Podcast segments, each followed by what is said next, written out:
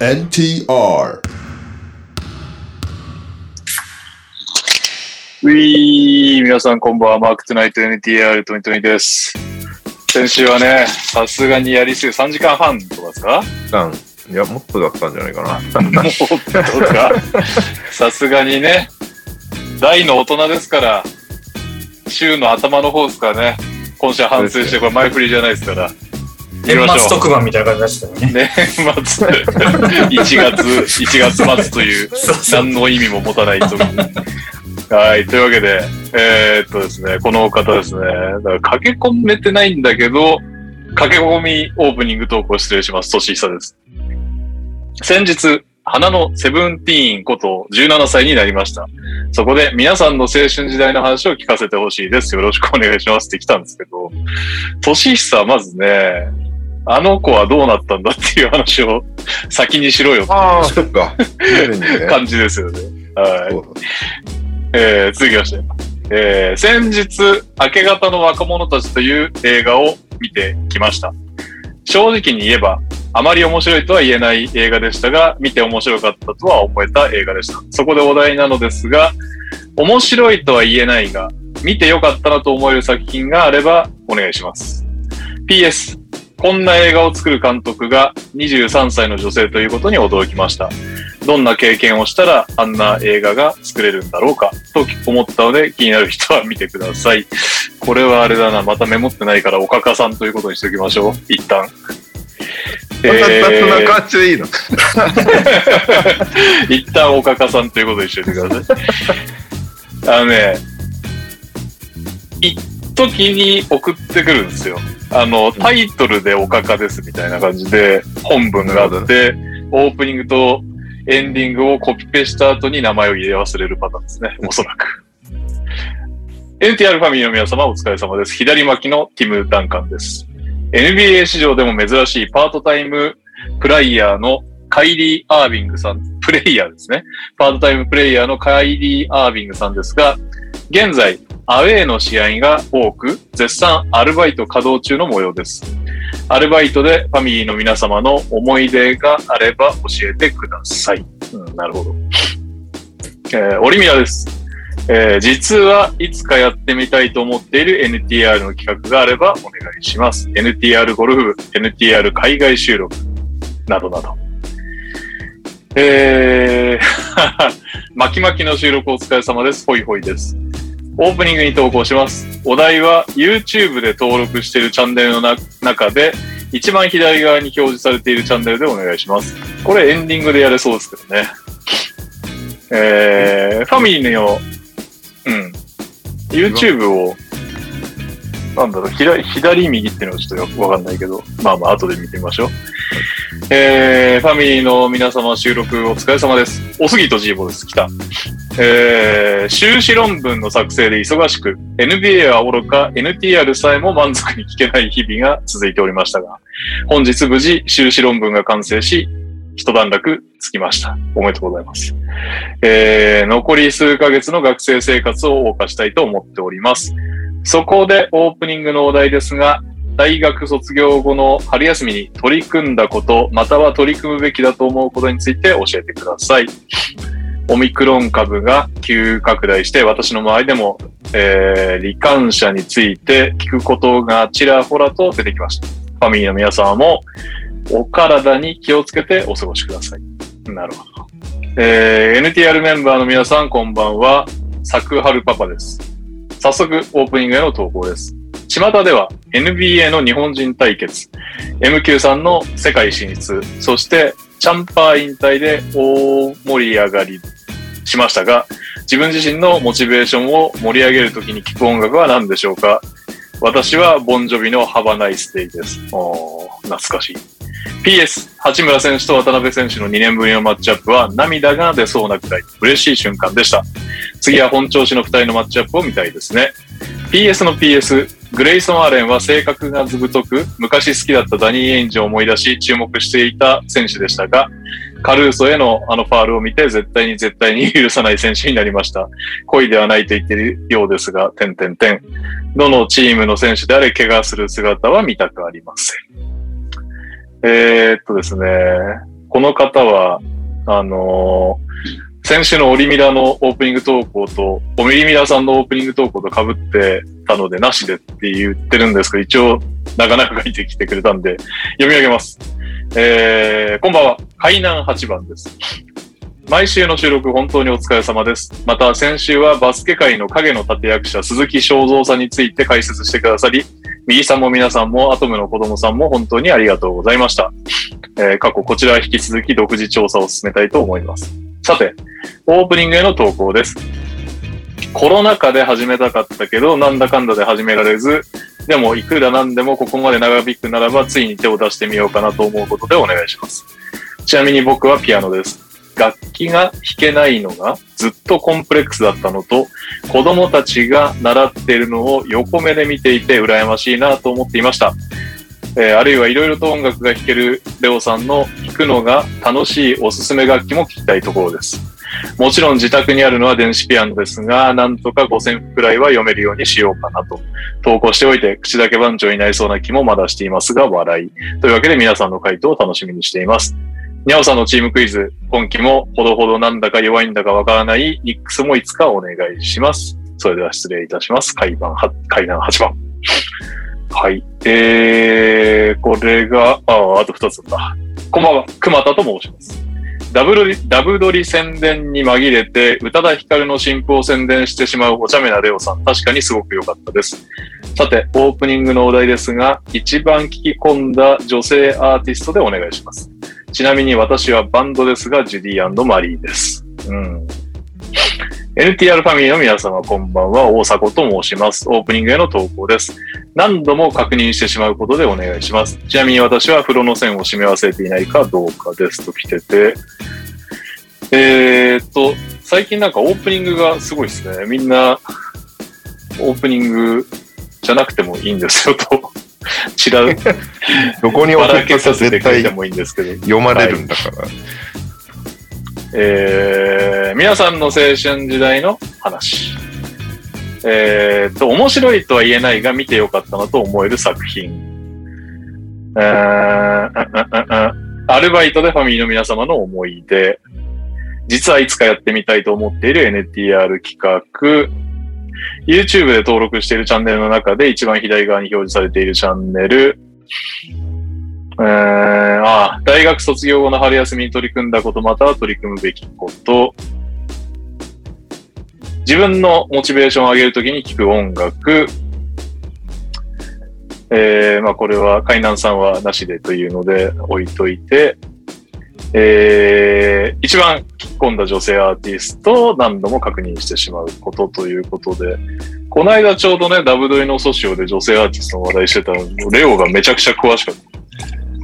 俺はほぼ誰も知らなかったわレオが挙げてたやつ。うーんなんだろうな。右くんが一番聞き込んだ女性アーティスト気になるな誰だろあんまり気になり喋っまたこすとないね。う。もんで、ね。あんまりみんな知らないかもしれないけど。一体何人なんだっていう。いや右さんとレオのバイト話もなんか喋った気がするよね。牛角の話は聞いた気がするし、右さんから。まあ、レオはバイトだったのか、ちょっと本職だったのか不明だけど、ツタヤの話は聞いたことあだよね本職ではないでしょ。 るな。あれ、あれだよね。なんか、ぶらついてたわけじゃないんだろうけど。ああ、その、ない大学ぐらいから始めたけど、演劇でまるで食えてない時に、それで食いつないでた。はいはいはい。えーっと、何ですかあ、でもこれも面白いかもしれないね。面白いとは言えないが見てよかったなと思える作品って確かになんかあるあ。ー映画とかなんかそういうのってことだよね、多分ね。そうそうそう、映画でもまあドラマでもいいと思いますけど、この方は映画の、なんだっけ、明け方の若者たちという映画を見たらしいんですけど、僕はこの映画は存じ上げませんけど、地獄の目視録とかなんかもう意味は全くわかんないけど、ななんかすごいもん見せられたみたいな感じだった。なんかあるかな。え、これでいいんですかお題はちなみに。他にも。なんだろうまあね。絞っていかないとあれですからね。そうね。右くん、どうぞ。ええまあ、せっかくご指名が来たからそれにしますか。面白いとは言えないけど、見てよかったもの。うん。面白いとは言えないけど、見てよかったものね。ダブドリっていうバスケ雑誌もそんな感じですよね。別に面白くないけど、たまに、おーっていうのが書いてあるからね。ぜひ隅々まで読んでください ね。そんな売り方でいいのああ、じゃあ、いきます。はい。えー、話したことなかったかな。ロード・オブ・ザ・リング。意外。あーでもなんかわ意外でわかするねかも。あれなんかでも、聞いた気がなんかでも俺も聞いたうん、なんか言った気がす聞いる。た記憶 も。もうそれは200何十回もやってる言ってるよねっていう感じがするけど。なんかな。まあいいや、聞きましょう。ね。うん あの、まあ、もう説明不要だと思うんですけど、まあ、指輪探しに行く話なんですよね。はい。で、私ちょっと第1、あの1回目というか1、1でもう挫折したんですけど、おー。はい、なんかあれ 3, 3部作 ?4 部何部作かなんかか。何部作かなそう俺もワンで離そん脱なする。感じだよね。あるよね。うんワンでさ、途中からもう本当どうでもよくなってくるのよ。な んか。なんか身もね、蓋もない。そういろんななんか、あの、エルフの王のなんとかみたいな感じいっぱい出てくるんだけどさ、もう途中から誰が誰だかよくわかんなくなってきて、 それでもう、なんかもう、勝手にしてくれみたいな感じになってくるっていう。すげえわかる。もう、いいよ別にみたいな。もう俺らには構わなくていいから、勝手に指輪をどうどうにでもしてくださいみたいな感じになってきて、もう、なんかね、俺、は、久しぶりに映画見ながら寝たんだよね、あれ。 もすげえわかんな。しかもラストで、ラストでさ、う、そう。お何も始まってないってそうなそうる。そうそうそうそうそう。結え局な、んか思いっきり2話に続くみたいなラストい。や、そう、それ、そうなのはいいんだけどさ、三部作だっていうのは分かって言ってるから。でも、んにしても、一部いらなかったじゃんみたいなそうぐらい何も起こってない。結局そ、うだっけ登場人物の自己紹介で終わったみたいに。そうそうそうイメージそう。だったんだけ自己ど紹介編みたいな。で、まあ、あの、私当時好きだった女の子と行ったんですよね、それ。ああ、なんか女絡みの話だった気がしてきた行わっ。たんだけど、 凄まじくつまらなくて、うん。寝たっていう思い出があるのと、あとやっぱりあの、いかに話題のものとはいえ自分で見ないとわからんなっていう教訓を得たっていう。実際に自分で体験して、あの、見るなりやってみないと、まあ、本当のところはわからんねっていうのは大変勉強になりました。まあ確かにね。はい。まあ、だから、まず自分の目で見たものを信じましょうっていうことですね。教訓。うん。あれその女の子とどうこうとかそういうのはなかったんだっいやいやいや、一応、あのー、は、はもう付き合ってたのかな付き合う前だったかななんか忘れたんだけど、まあなんかそけのあ、れ、いつ何年の映画大学生大学はいい、大学1年だった気がする、俺。大学1年か2年。ああ、そっか。全く覚えてない。ましてあの、新百合の映画館で、応援けど。すげえつまんなかったもんな、ほんと。なんだこれと思って。いやいやいや、右さんが寝てたところがちょうど面白かったかもしれないよ。うんいや、どうなんだろうね、そうかもしれないけど、まあ、ちょっと僕には分かりませんでしたっていう感じですね。はい。ミーキーです。よろしくお願いします。ええー、どうしようかなどうしようかな一個思いついたんだけど、これは、ーうん。ネタバレになっちゃう。いや、ライターとして言うべきではないっていうのは。気になるね。えどういうことまあ、いまあ、いっか。見てよかったっていう感想だもんね。日本人対決が、対して試合は面白くなかったけど、見てはよかっ将来語れる。た。まあなんか、いや、み、み見てすごい良かったと思ったの。まあ、 まあ後でまたピックアップゲームで語るけど、見て、、はいや、俺はこの瞬間をちゃんと見てよかったって思ったけど、別に試合はそんなに楽しくなかったなっていう。競ったよ。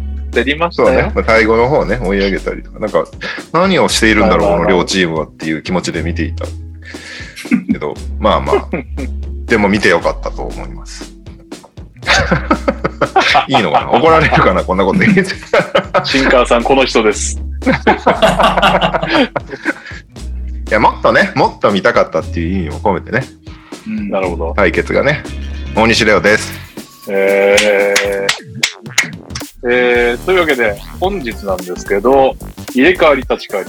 みゆきさんが、なんと9時頃からちょっと所用で行ったんです。行ったんでいいんですか、これ。戻ってくる可能性戻あっりて。くるつもりです、一応。はいはいはい。行ったんでる、えっと、カズマは仕事終わり次第。にゃおも仕事終わり次第ということで、今日、カズマはなんだ、めちゃくちゃ忙しそうな LINE してたんで、チャンパー特集あるのかないのかっていうね。ね。そこら辺もまたね、また変数が、今日の収録も変数が残ってるんで、早速、このコーナーから行っちゃいましょう。済ませましょう。今週のニュースイェーイはい。週刊 LTR ウィーク232でございます。え1週間の NBA 振り返りいきます。えーっと、日本時間1月20日、フィラデルフィア123対オーランドマジック110という試合で、エンビードがなんと27分33秒で50得点12リバウンドっていう。やば。ただ最短ではないっていうね最短は2018年のクレイの、クレイトムソンの26分33秒。あー。そしてさすが2000だななるほどね。 2016年、2016年にもクレイ・トンプソンは29分33秒でえー50得点以上取っているということで、クレイ・トンプソンすごい。でもね、エンビード、インサイド選手だからね、すげえな。スリー1本しか決めてないからね、この人。確かに確かに。はいそして同日、デンバーナゲッツ130、レレロサンゼルスクリッパーズ128っていうオーバータイムに行った試合で、なかなか面白い試合だったんですけど、これニコラ・ヨキッチ49得点、14リバウンド、10アシストっていう、この、最近この2人がやばいっていうね、ヘンビードとヨキッチ。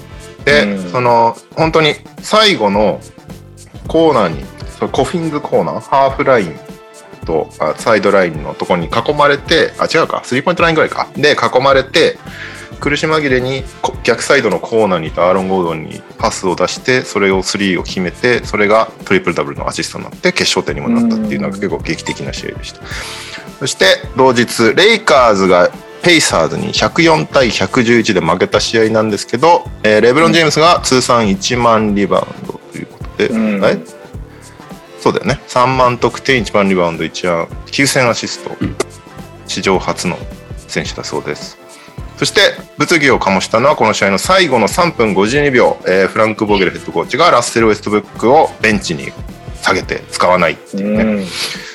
どうなるんだっていうこれはまた後で話しましょう、えー1月22日 こちらさっき出ましたねラプターズ109対105でウィザーズに勝って2度目の日本人対決がようやく実現ということで昨シーズンね丸々できず今シーズンも3回できずようやく4回目でできたということで第1クォーターにお互い同じ時間に出てきて早速マッチアップするっていうねうんえーこちら詳しくはピックアップゲームでやりましょう、えーはい同じ日のミルウォーキー対ブルーズ戦ですね94対90でバックスが勝つんですけどもグレイソン・アレンがフレイグラント2でカルーソをこうこうなぎ倒して右手を骨折してしまう右手首骨折カルーソがねうんで手術が必要となって6から8週間の離脱そしてグレイソン・アレンは、え1試合の出場停止処分を受けましたっていうそして同日ウォリアーズ対ロケッツ105対103でウォリアーズが勝った試合なんですけども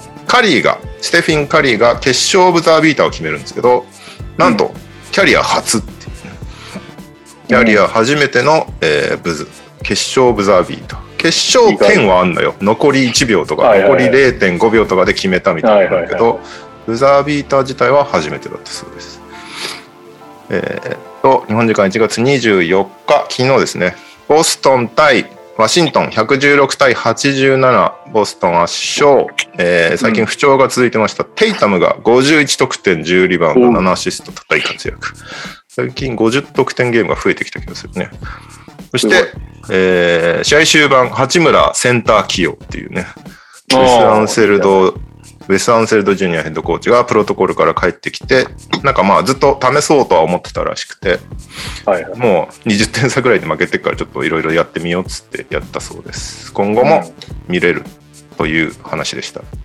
うん。えー同日、ウォリアーズ対ユータジャズ、94対92でウォリアーズが勝って、まあ、西の上位だからさぞ面白い試合なんだろうと思いきや、第4クォーター、残り7分44秒でウィギンズのレイアップで87対86になってから、なんとそこからお互い7点と6点しか取らないっていうすごい泥試合みたいな、ぐずぐずの試合を展開して、残り9秒で2点差で負けてたのに、ユータのボグダノビッチが時間を使ってステップバックスリーを打つって外して負けるっていうクソみたいな試合だったんだ から、負けてるチームって急いで点取んじゃないのっていうね、不思議な試合でした。多分もうね、お互い早く終わろうぜみたいな感じだったんだと思いますね。そして本日、25日、左膝の怪我から復帰したザック・ラビーンが OKC 戦で、えー出場しまして、さらに、アヨドスンムがキャリアハイ24得点、111対110で OKC にギリギリ勝ったんですけど、これ28点リードしてたからね、この試合ね。 追い上げられてギリギリ逃げ切りました。そして、クリーブランド対ニックス95対93でクリーブランドが勝った試合、なんと、ケビン・ラブが20得点、11リバウンド、そして6本スリーを決めるっていう、最近ね、おーラブが非常に調子いい上に機嫌も良くいいベテランさんをしてるそうですそこが大事です。そうそして渡辺裕太選手が志願してラプターズ 905G リーグの試合に出場そして大活躍するっていうね、まあ、G リーグだと相変わらず敵なしっていう感じですけどコロナ明けでかなり調子を落としていてなかなかリズムつかめないっていうことだったので本人から、えーニック・ナースさんにちょっと G リーグでプレーしたいみたいなことを言っててまたすぐラプターズに合流しているのでこれでまたちょっとね掴んでくれるといいですけどねさらにこの試合リスナーのタロントさんが取材しに行ってましたねおー、すごい。はいそんな1週間でございましたうん。そしてスタッツを見ますと今週2試合以上出た人だとジョエル・エンビード42.7得点12.3リバウンドっていう化け物みたいなスタッツを残してるそしてヨキッチもすごい36.3得点11.3リバウンド10.0アシストっていうトリプルダブルを記録してますねリバウンドトップはクリスチャン・ウッド15本アシストはクリス・ポール13.7スティールはアヌノビー3.3ブロックがヤコブ・パートル3.7ジャレン・ジャクソンは2.7だよね相変わらずうんブロックしまくってるね、ですね。そしてルーキーだと活躍しているのがクリス・ドゥアルテ、ペイサーズですね、17.3得点。はいエヴァン・モーブリが11.3リバウンドって感じですかね。そんな感じの1週間でございました。何かうん気になった試合などありましたら。あの、右さんの、ウォリアーズはクレイ・トンプソンのチーム説あるじゃないですか。はい。はいはいはい。うち、デズモンド・ベインが抜けてから1勝2敗なんですよ。これ、モランと抜けても負けなかったでおなじみのグリズリーズ。デズモンド・ベインのチーム説が出てきてます。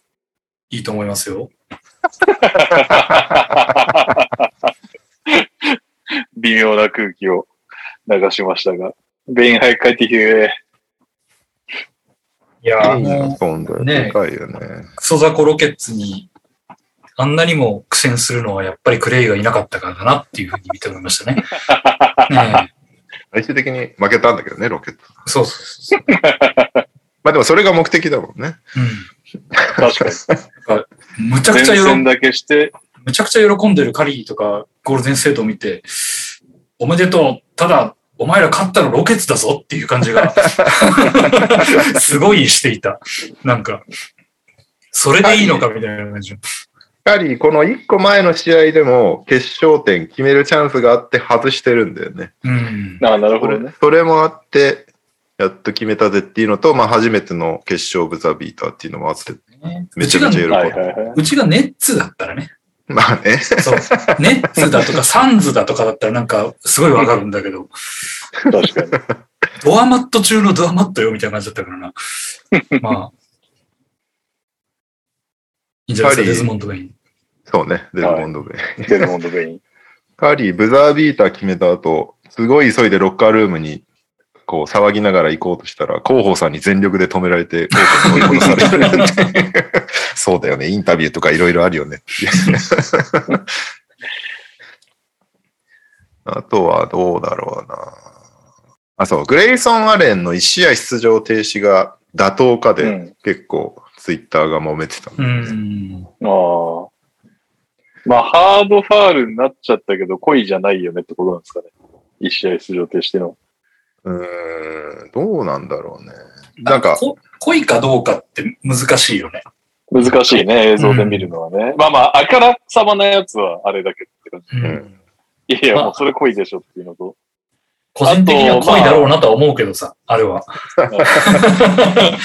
でもま二あ、発二発目がいらないよね。見たかしないけど、一発目でバーンってもうハードファウルしてんのよ。うん空中うで。んで、そこで落ちて、こう、引っ張って落ちてきてるところに、さらに逆方、逆の腕で、こう、払い落とすみたいなのをやってて、それで、そう、急落下して手首折るっていうあれなんだけど、まあ、グレイス・アーレンの場合ね、キャラとかもあるからね、そうなんだなんか、過去とかもあ結るから。構、グリズリーズで下手したら一回もないんじゃないかなぐらいなんだけそう、だから NBA では実はそんなにやってないっていうね。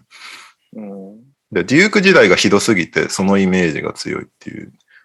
しかも、デューク時代もなんかハードファールっていうか、もうなんか、転びながら足かけるとか。なんか今回もでもなんか、あいつなんかジャッジに切れること多いよね、大学のとか見てると。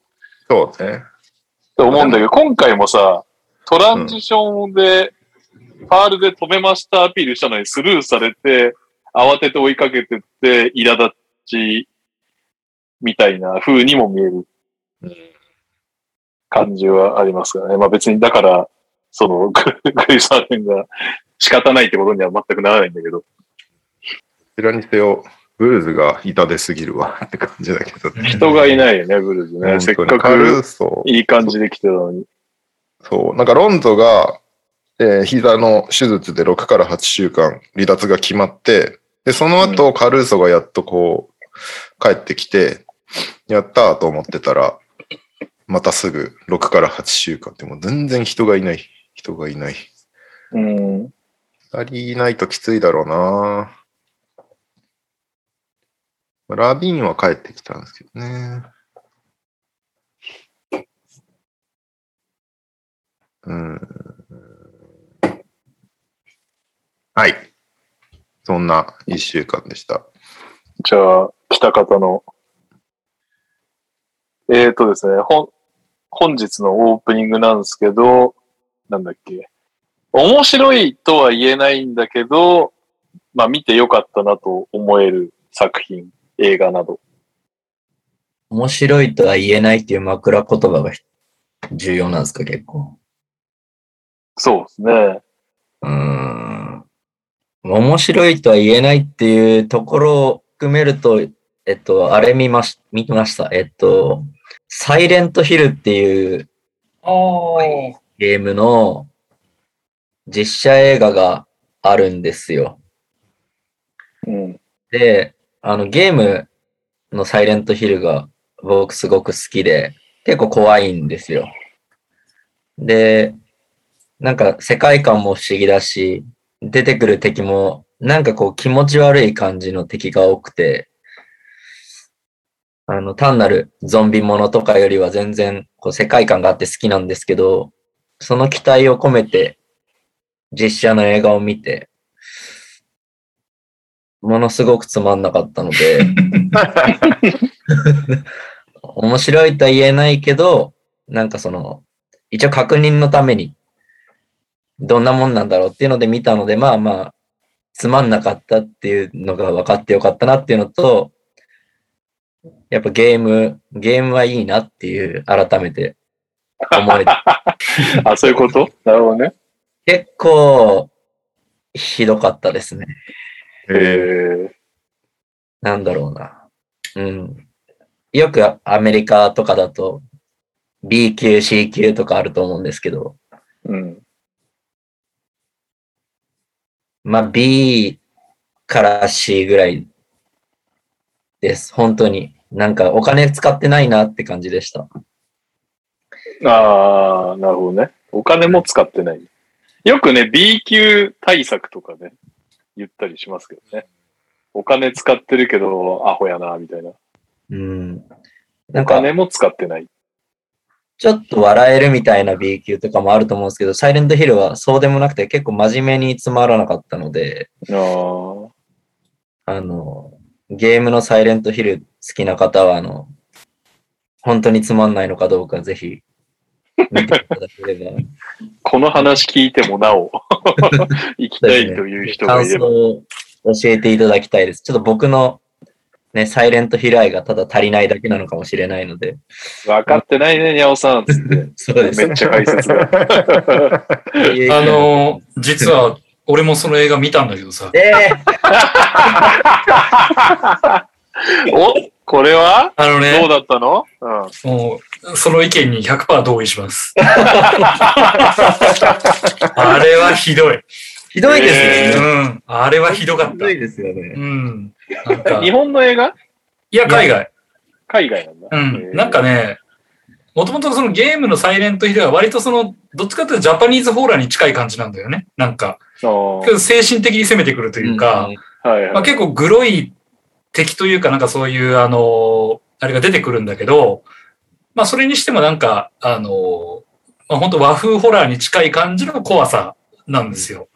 うんそれがなんか映画になった瞬間、やけにスプラッタ感がすごい増して、うんあーう。ん、なんかあの人間を真ん中であの、ブシャーってあの引き裂いてみたり、うんうん、なんかでかいの振り回していっぱい人が死んだりみたいな、なんかこれ何がやりたいんだみたいな感じの映画で、あ原作レイプとはこのことだなっていう感じ。ーあーそんな単語を今初めて知りましたけど、そういうのなんですね。なんか、それでいし、あの、俺、それも実は別の女の子と一緒に見に行ってたんですけど、うんあの、その子がホラー好きで見たいって言って、はいはゲーム知らないけど見てみたいって言うから、俺もそれゲーム好きだったんで、サイレントヒルが。うんあ、いいよっつって見に行こうっつって言って、まあ、すごいババを引かされた感じがあって、うん。で、ただその子はもうむちゃくちゃ怖い、超面白かったとか言って て、もう俺この子とは絶対に合わないと思って、それ、それ以以上でした、本当に。い えー、や、超面白くなかったみたいな感じで言われて、うん、みたいな感じで。いや、映画の意見合わないときついよね。う確かに。面白いと思う方いるんですね、やっぱね。ん、まあ、中にはね、ちょっともう、信じられなかったけどね、なんか。うん、なんかもう、この人なんか、なんだろう、ゴッドファーザーとか見たら泡吹いて失神するんじゃないかと思ったけど、本当本当に面白い映画を見て、見てますかみたいな感じの。なんか、そんな感じがありましたけどね。すいません。あの、腰を折りましたが。ありがとうございます。はい。サイレントヒル、皆さん見てください。にゃおです。こんばんは。えこんばんは。俺逆あったな。なんかめちゃくちゃ俺が感動してる映画で隣で、あー、去年がつまんなかったねって言われて、合わねえなって思った記憶あったわ。 付き合わなかったよ、そのこと。確かに。はい、何の話だっけどこのリウィークリーリキャップゆっくりが終わったとこです。じゃあ、右くんがいるうちにトレードの噂話やっとこうか。おえーっと、来シーズン、ジェームス・ハーデンはセブンティシクサーズ行きが濃厚なんじゃないかっていうのがもうリーグ全体が思っていることらしくて、あの、シシーズン中にトレードとかじゃなくて、ハーデン、あの、なんだっけ、契約延長してないから、はいえっと、FA としていけるんだけど、もしかしたらシクサーズ、ダリル・モーリーと、また一緒にやりたいみたいなのがあるのではないだろうかみたいな噂が上がってましたね。そして、なんだっけ、クリスチャン・ウッドとかエリゴーにいっぱいオファーが来てるけど、特に動いていないロケッツっていうね。なんかエリゴーは今のところ、相当大きな動きがない限り出さないみたいな感じになってたね。ーうん。なんか、複数オファーが来たけど断りましたっていうのですよね。うん。うん。ロケッツはえ、どうした理由は出てんのなんでエリゴは取っといや、まあ、だから条件が合わなかったからじゃないくのうん。もっといけるって思ってるのかな、うん、だと思う。まあ、確かうに。ん。デッドラインギリギリになったら釣り上がりそうだよ。うん。まあロケットはね、急いでトレードする必要性は全然ないもんね。うん。だし、まあ、残っても別にいいやぐらいの感じなんだと思う、チーム的には。うんうん。なるまほどね。あ、ファン心理的には、いいとこに行ってもらいたいっていうのはもちろんあるけど、うんうんうん。何度も言ってるように。だけど、まあ、とはいえ安売りするのは違うよねっていう感じがするので、はいはいうん。だからそこは、あの、まあ、最悪まとまらずに残りましたっていうんだったら、うんうんっていう感じかなっていう感じ。まあ、こあの、最後までよろしくねぐらいの感じうんですかね。うん。なるほど。ああととあれではす、よハね。ーデン、ハーデン、ハーデンとモーリーのタッグについてはなんか考えはあるんですかもう、なんか、好きにすればっていう感じが他人。するから、なんか、うん、もう、どんだけハーデン好きなんだよ、モーレーっていう感じが、あうーん、するので。どうなんだろうそれで行くのかなエンビードと絶対合わないと思うんだけど、俺。なんか、ね、どうなんだ性格的に。ろううんあ性格的にうね。ん。いや、プレー確かは、に。プレーは多分ハーデンと合わない、プレーがハーデンと合わない人って多分むしろいないぐらいだだと思うんだけど、なんかハーデンが合わせられるというか、まあ、最悪ハーデン一人でなんなんとでもしてくるみたいな感じがあると思うし、特にインサイドとはすごい相性のいい選手だから、まあ、そういう意味では全然ハーデン、エンビードは見たらすごいな、すごいだろうなと思うんだけど、性格的には絶対合わないだろうなっていう感じがするのと、うんなんかあの、ドワイト・ハーデン時代の最大のような気もしてるし、なんうか、んんポジション的にもね。俺によこせ、俺によこせみたいな感じじゃん、エンビードもどっちかって言ったうんら。うん。できちゃうからな、エンビードの場合な。で、ドワイトよりもさらに器用な分、立ちが悪いだろうなっていう感じがして。あうーん。ね、だから、最近もう、エンビードやってることガードだもんな、なんか。 うん。スリーも決ハーめちデゃうンわっけじゃん。て、そんなになんか優勝への執着はないんですかね。いやー、でも優勝したいからネッツに行ったんでしょでもそこでね、関数、まあ今年できちゃえば言うことはないんだろうけど、っうん。て感じだよね。だからそこで、わざわざせっかく作ったビッグスリーを崩してまでシクサーズに行くのかっていうところもあるけどね。ああ、 でもこんなにカイリーやる気ねえんだったらいっかみたいなってえいうのこはんな、こんなグダグダすんならいいやっていう感じなんじゃないかな、ハーデンからしたら。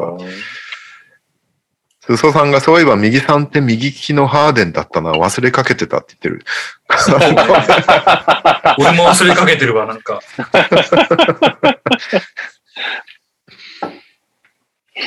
まあ、そんなとこですかね。あと、まあ、出るかもしれないけど、あれですよね。ウエストブルック。ウェストブルックね。なんかでも噂、噂レベルのものなんかあったっけウェストブルックって。ウエストブルックとジョン・ウォールをトレードするって いう。あ契約が釣り合うからね。なんか、なんかこれデジャビだなっていう感じがしていて。うんこの場合、この場合でも、ロケッツ側が指名権もらえないとおかしいって話なんだよね。ああ、そう、いや、でうちは、あの、レイカーズの指名権、1位指名権くれるんだったらいいよっていう感じ。でもレイカーズまのあそう一だ指よね。名どうせ権っ出なていんだからね。 2027年とかなんだよね。確そかうそうそうそう。出せるやつが。うん。まあでも、だいぶ先だけどないよりはっていうとこしろ。かもその頃になったらね、レブロンもいないし、こう、うん確かに。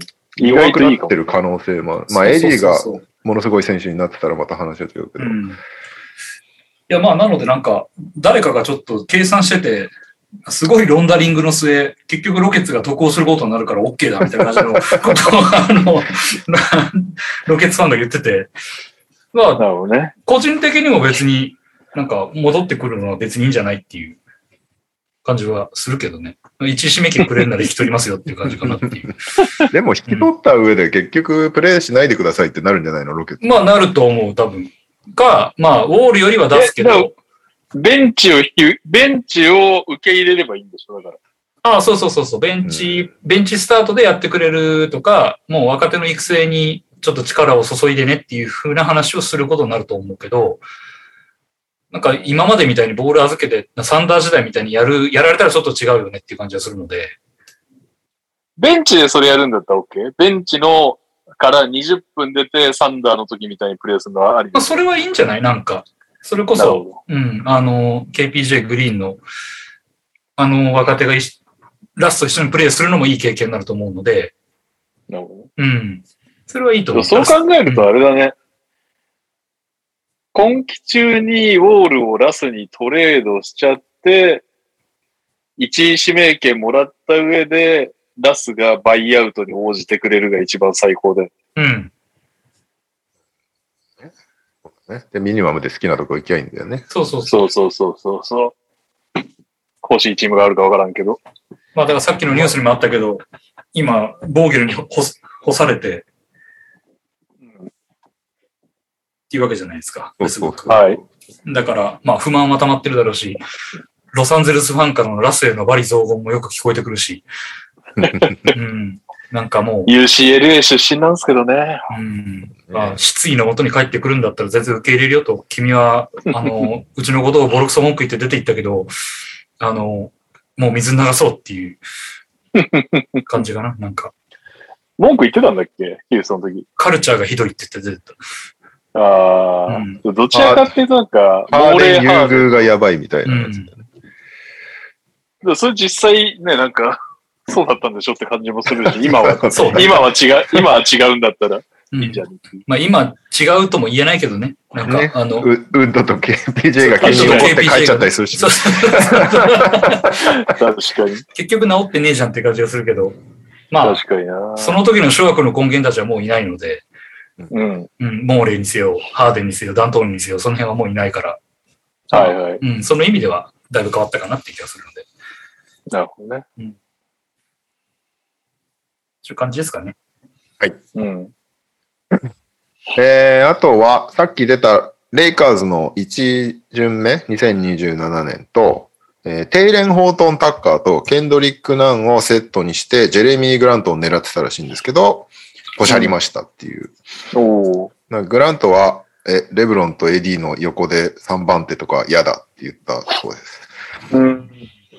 であとは、えー、ポール・ミルサップのトレード先を探すことで本人とネッツが合意したそうなので、これは確実に動きそうですっていうね。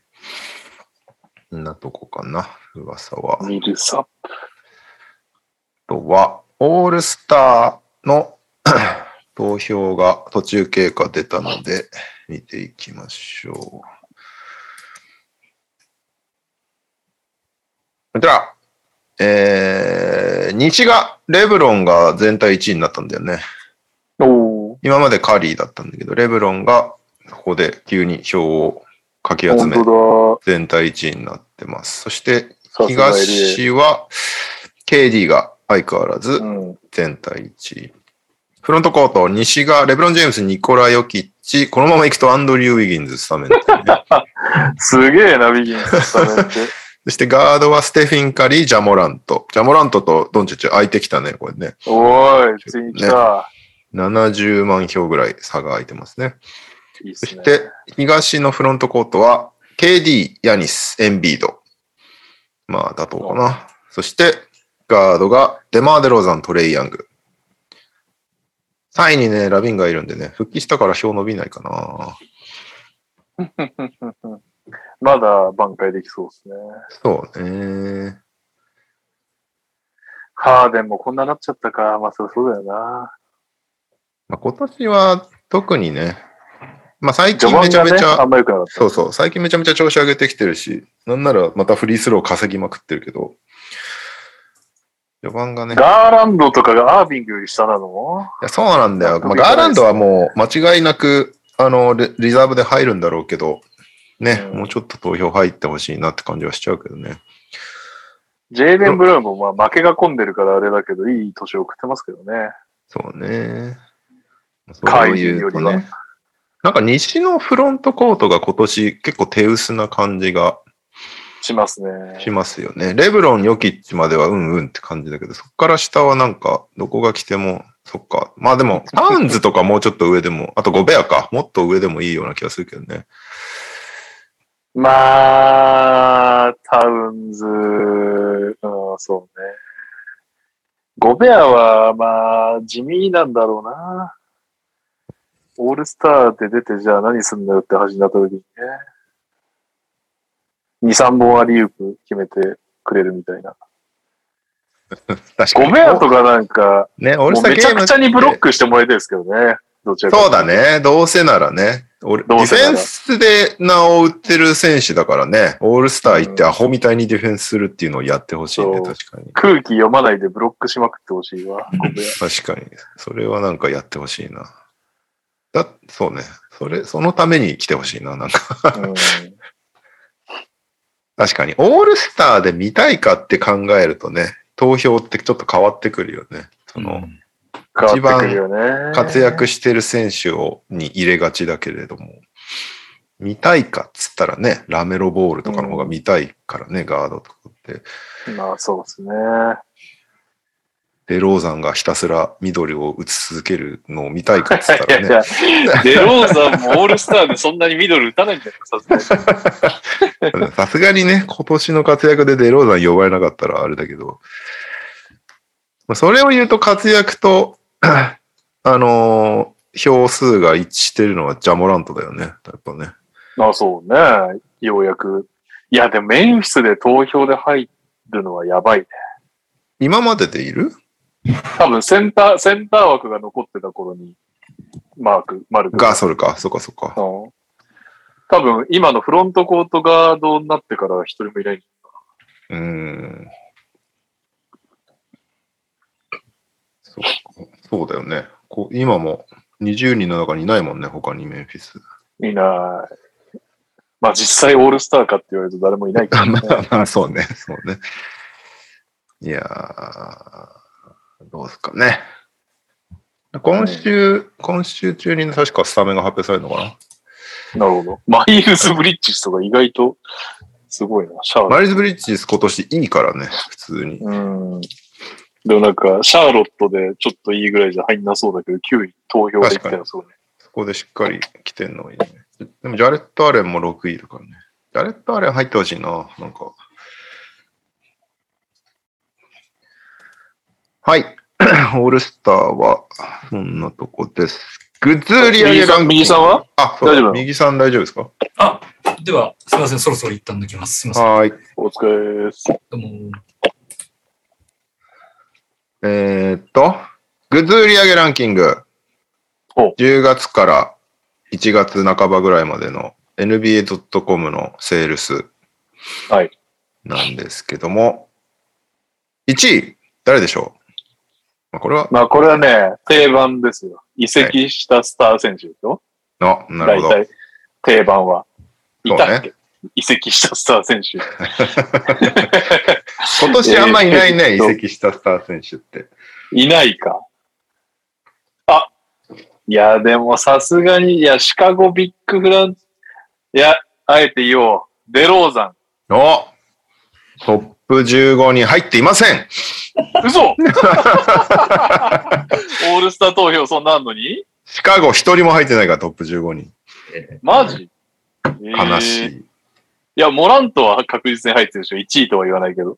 モラントは7位に入りました。おー、やった。トップ10入り初、初だそうです。メンフィス。なんかそうだよメンね。メンフィスじゃねえ、ジャモラントが ね。メンフィスが得点入り初でも何の驚きもないけど、確かに。かろうじて J ウィルは売れてたかもしれないけど。 1位は、えー、なんと、うん。うん、レブロン・ジェームスさんなんですね う。わー、すげえな。やっぱ人口多い都市か。ってなると、どこだメッツか。KD とかが。 KD はね、4位。ラスはラスはいない。そこシビアだった。そうあ、カリーそうかレカリー2位です。レブロンそっかレブロンあれだ。背番号変わったからだ。あー、なるほど。みんな6番買わないと、みたいなやつだね。え KD ハーデンはハーデンは、あ、いないね、ハーデン。KD が4位。3位がヤニス。も5位、ルカ・ドンチッチ。6位、ジェイソン・テイタム。7位、モラント。8位、トレイ・ヤング。トレイ・ヤングも自己ベストだそうです、8位は。う、えー、そしてうん9位、クレイ・トンプソン。10位、リラード。11位、エンビード。12位に、エイディ。おー13位、デビン・ブッカうんー。。14位が結構びっくり。RJ ・バレット。おおニューヨークで一番期待されるのはバレットなんだ。多分ニックスが昨シーズン躍進して、よし、ジャージ買おうってなったファンが多かったんじゃないかな。でもそこであれなんだね。みんなバレットなんだね。そういうことだね。ねまあでも確かに。まだなんか、まだ化けるかもしれないもんね。バレット持ってたそうね。そして15位にダメロボール。 10 17.4点、5.9リバウンド、2.6アシス ト。渋いなバレット。はい。そしてうん、チーム別だと、残念ながらメンフィスはいませんね。トップ10に。まあ、そりゃそうだろうな。 1位レイカーズ、2位ウォリアーズ、3位バックス、4位ネッツ、5位バックスすげえな。バックスはやっぱほら、あのーヤニス。あ、優勝の、優勝の5周そうみたいねな。。優勝して買おう買おうって人も多いだろうね。でも人口そんなにいないでしょミルウォーキーなんか。そうね。すごいよね。まあでも優勝グッズみたいなね。こうう売るものが他のチームより多かったっていうのはあるんじゃない確かに確かに。えー ?5 位セルティックス、6位ニックス、7位ブルズ、8位シクサーズ、えー9位ラプターズ、10位マシウクサーズス。大したもんだな。べ今まで売り上げてただろう、ベンシモが、もはや燃やす対象になってるのに。もういやすごいじゃんそうね。でもエンビードがね、11位だからね。確かはい。ということで、レイカーズはあんな状態でもグッズは売れるっていうことですね。にだって、めちゃくちゃ弱かった時ですらね、確すごかったし、売り上げ的にはすごかったし、ね。はい。えー、デマーカス・カズンズがナゲッツと10日間契約っていうね、ふらふらしています、カズンズさん。こうんの間ちょろっと出てたけど。あとああ、では、もあれか、コーチと再会したのか、マローンか。あ、そうだね。えー、ジャクソン・ヘイズ、夏になんか、彼う女んだかありらなんまだしかたねのとこに行って、警官と揉めるみたいなのがあって、はいずっとその後、どうなってたんだろう。試合とか普通に出てるけど、どうなったんだろうと思ってたんで すけど、うん、先日ついに12件の軽犯罪で起訴されましたということで。 12件って何なのうーんと、まあ、あのーなんだ、DV だったりとか、えっ、と、そのパートナーへの、なんか、威嚇みたいなのとか、あと、えっと、警官との取り押さえられる時のどうのこうのみたいな、なんかそういうのをいろいろ数えた結果、12件の軽犯罪で起訴されたそうです。やべえで、出廷などして、試合に今後出たりするのかはちょっとよくわからないです。な。うん。そして、えー、ジョン・ストクトン。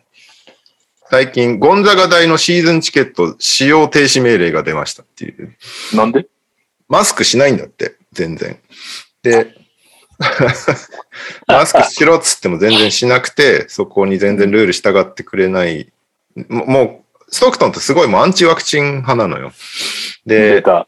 去年いますよね。去年とかもなんかのドキ、そのアンチワクチンドキュメンタリーみたいのに出演してうんずっといろいろコメントとかしてて、今回もその件についていろいろ聞かれてたら、なんかうわもうワクチン接種したアスリートとか現役のアスリートでももう150人近くがフィールド上とかで死んでいるんだみたいな何の根拠もないことを言い始 めて。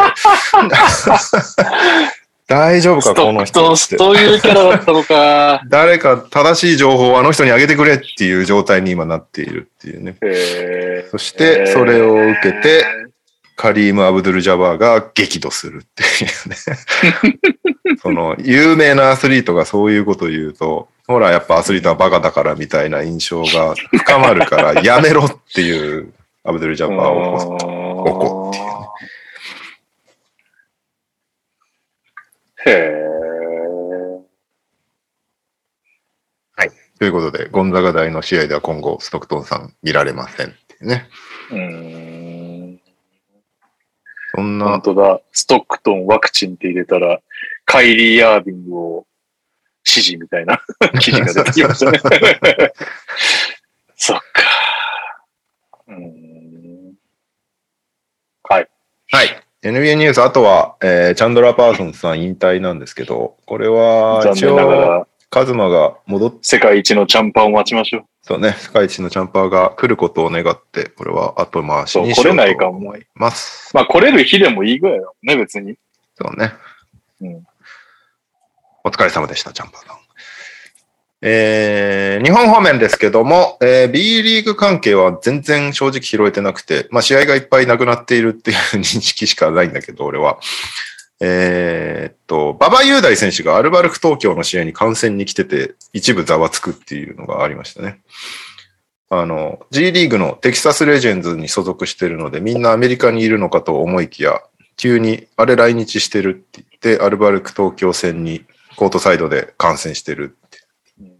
マスコットとじゃれてるみたいな、何々みたいな状況になったんですけども、えっと、聞いたんですよ。もうテキサスの広報と馬場君のマネージメント会社に。おう、はい。でただ、えっと、レジェンズ側が言うには、えっと、一応その、まあ、長期離脱になっちゃうから、もうシーズンエンドクラシフィケーションっていう、い一旦シーズンエンドみたいな扱いにして、ロスターから外すことによって、その空いたロスターで違う選手を補強できるからっていう感じで、今はとりあえず、まあ、療養してもらってます。で、その期間中、どうせだから家族の元に帰って、ゆっくりしてもらうみたいな。はい。でもちょ、よくわかってないんだけどさ、うもう、え、馬場選手はコロナにかかったってことかだかよっね。たの。かかって、そろそろ戻ってくるかな、かかってたとしてもって思ったら、そこからさらに4から6週間ぐらい、うんえーっと、安静にする期間が必要だすそうですってことを言われましたってツイートしてたのよ。えーっと、12月末に。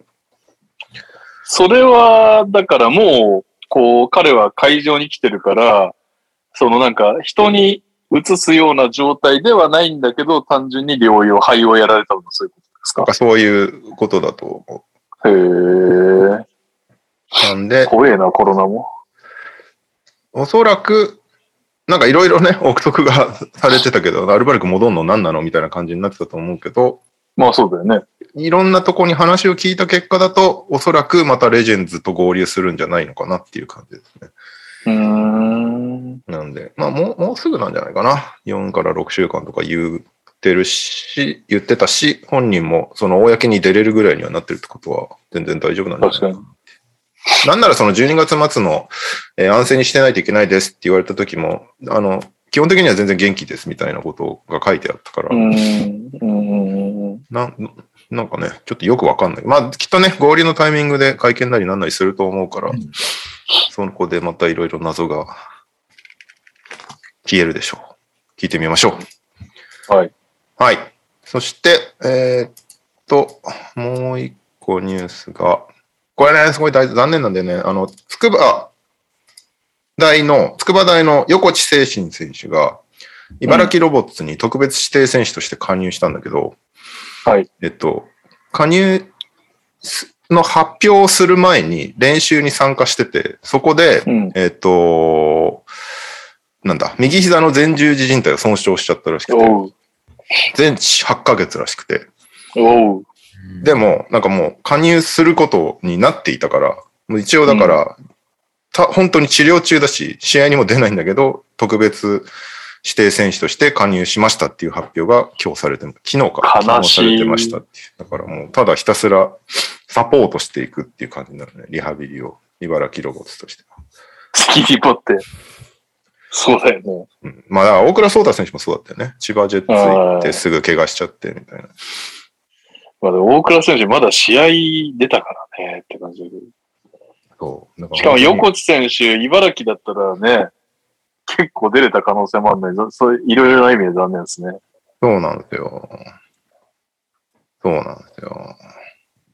横地選手ね、なんかずっと期待してるんだけど、はい。なかなかグッと来ないというか、なんか大大堀の頃から見てて、横地君。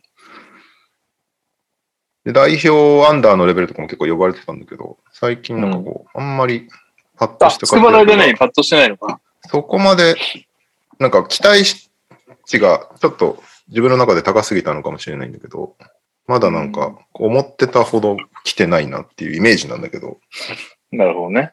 こういうね、活躍しあー確て、特別指定とかでね、B リーグの感じとか経験して、さらにレベルアップしたら面白いんじゃないかなと思ってたんだけど、まあまあでも、選手生命絶たれるみたいな感じの怪我ではないと思うから、うん無事復帰してまた見たいですけどね。プレイしてるところ。確かにな。ハーパー選手とかもね、めっちゃ高校の時、すげえじゃんってなったけど、大学1年目はそんな、そんなに話聞かなかったね。まあね、まあ同じポジションにいっぱいいいのがいるっていうから。そうね。大学へのトランジションって難しいんだろうね、やっぱりね。うん。全然役割とかも変わるだろうしね。うん。はい。そんなとこです。僕の集めた情報は。はい。それでは、多分、これは、まあ、レオの情報に入っててもおかしくなかったやつをエリゴが送ってきてます。こんにちは、あここれれははエリゴです。エリゴに任せようと思ってました。それでは行きますか。今週の秋田、河村と聞くと酔いすら冷めていく。河村会うだ、止めれず分ける。ということで、えー、土日秋田対ビーコルで、土曜は秋田が勝ったんですが、日曜のゲーム2オーバータイムの末、102対97で、横浜ビーコルセアーズが秋田を倒すという試合で、なんと、河村勇輝選手、28分26点、9アシスト、2スティール。素晴らしい活躍。で、チームを勝利に導いたということでございました。河村選手、なんかそんなに東海で話聞かなかったけど、やっぱりすごいんですね。なんか、B の方が活躍するんじゃねえのって感じしちゃうけどね、なんか。これど、どういう現象なんだろう有識者に聞きてえわ。なんで、こっちのが活躍するんだろうっていう。何なんだろうね。何なんだろうね、本当にね。うん。まあ、ということで、河村ファンには、ね、あれですね、悶々としてたかもしれないですが、河村勇輝ファンは良かったですね。えー、続きまして、こんばんはの意見です。今週の川崎のコーナーへ投稿です。20日間、試合ができないサンダース。ブランク明けは北の大地へ。オールスターとコロナ中止を挟んで、1月9日以来試合ができていない川崎。今週末、アウェー北海道との試合は開催されるのでしょうか川崎から以上です。確かに。されなくてももうおかしくないですからね。まあこればっかりは。で、オミクロンね、海外では、まあ僕がこんなこと言うのもなんですけど、収束がどうやら早いらしいということになってますんで、まあまあ、頑張って、マンボウしてやり過ごしたいところでございますが、このコーナーです。お疲れ様です。ダブアツです。島根短歌を投稿します。練習がやっと再開リスタート。次の試合は鳥取米子。試合がないため、順位を一つ落として西地区3位となりました。次は鳥取県米子市の試合。ダブアツもチケットも取っていましたが、未だコロナは収まらないので、今回は観戦やめとこうという判断になりました。へえ早く何一つ気にせず外出できるようになりたいです。 偉いですね、ダブアツさん。それではさよなら NBA 選手クイズです。まさかの一騎打ち。今回は111問目です。ヒント1。1986年9月9日生まれ、35歳。うん。 35。うん。 35って誰だろ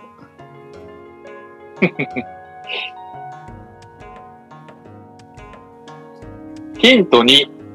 203センチ104キロ、ポジション、パワーフォワード、スモールフォワード。うん。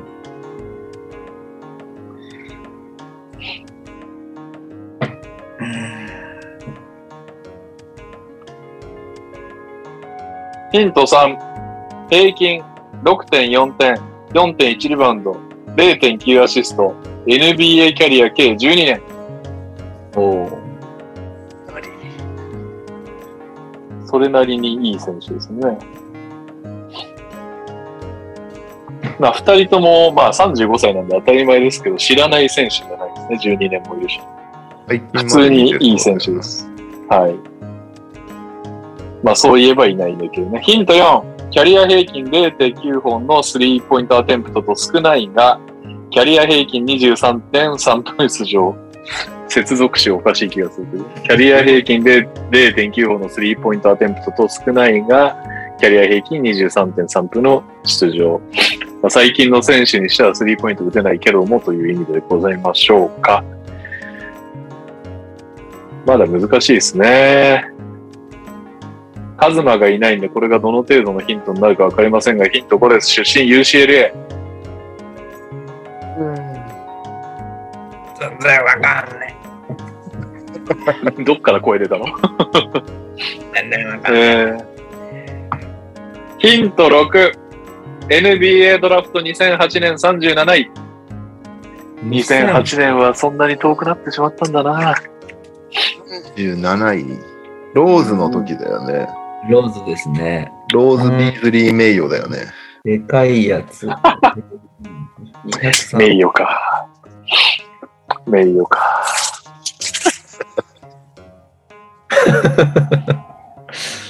203センチ。ここれで分かっゃちゃうかな。ヒント7、経歴。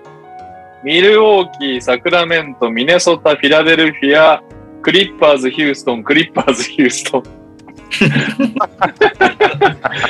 特徴的な終わり方。これ分かんじゃないのクリッパーズ、ヒューストン、クリッパーズ、ヒューストはンいいましたよ。はい、りょうさん、えーバームーテン。正解。えーえーヒント8、右3ヒント、ロケッツ在籍時の背番号12、ヒント9、カメルーン出身、彼の生まれた村で王子。そうなんだ。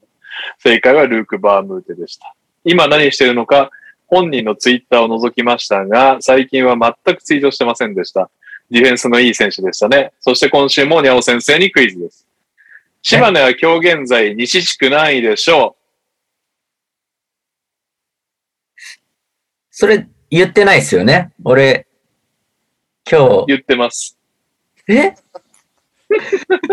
あれ今日僕集中して聞いてたはずなんですけど。 言ってます。西地区、6位。正解は西地区3位でした。ちなみに、青さんのツイートで髪染めたのを知りましたが、めちゃくちゃ決まってて、超似合ってました。目隠してたけどね、今週は以上です。ということで、ちょっとまあ、右さんも帰ってくるし、カズマも後から来るかもしれないから、ニャオクイズはとりあえずちょっと後回しにしましょお、あ、そうね。わかりました。うか。はい。というわけで、先にこのコーナー行きましょう。教えてニャオ先生イェイェーーイ。イ。じゃあ、これは、えー、っと、先週の振り返りをしていきます。じゃあ、いない方からやっていきますか。そうね。とでも、直接対決ありましたよね。なんかあんま覚えてないですけど、ファミリー対決だったような記憶が。あ、俺と、俺と、カズマか。で、トニさんと右さあ、んそでっすかそっよ。かそっか。割と。やりました、戦いました。僕だけファミリー対決じゃないんで、じゃあ僕先やっちゃおうかな。はい。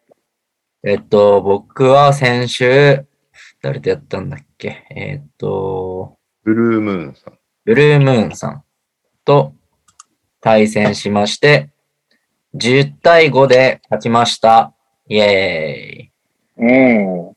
まあ、おめでとうござい ます。ありがとうございます。えっと、う強いなって感じ。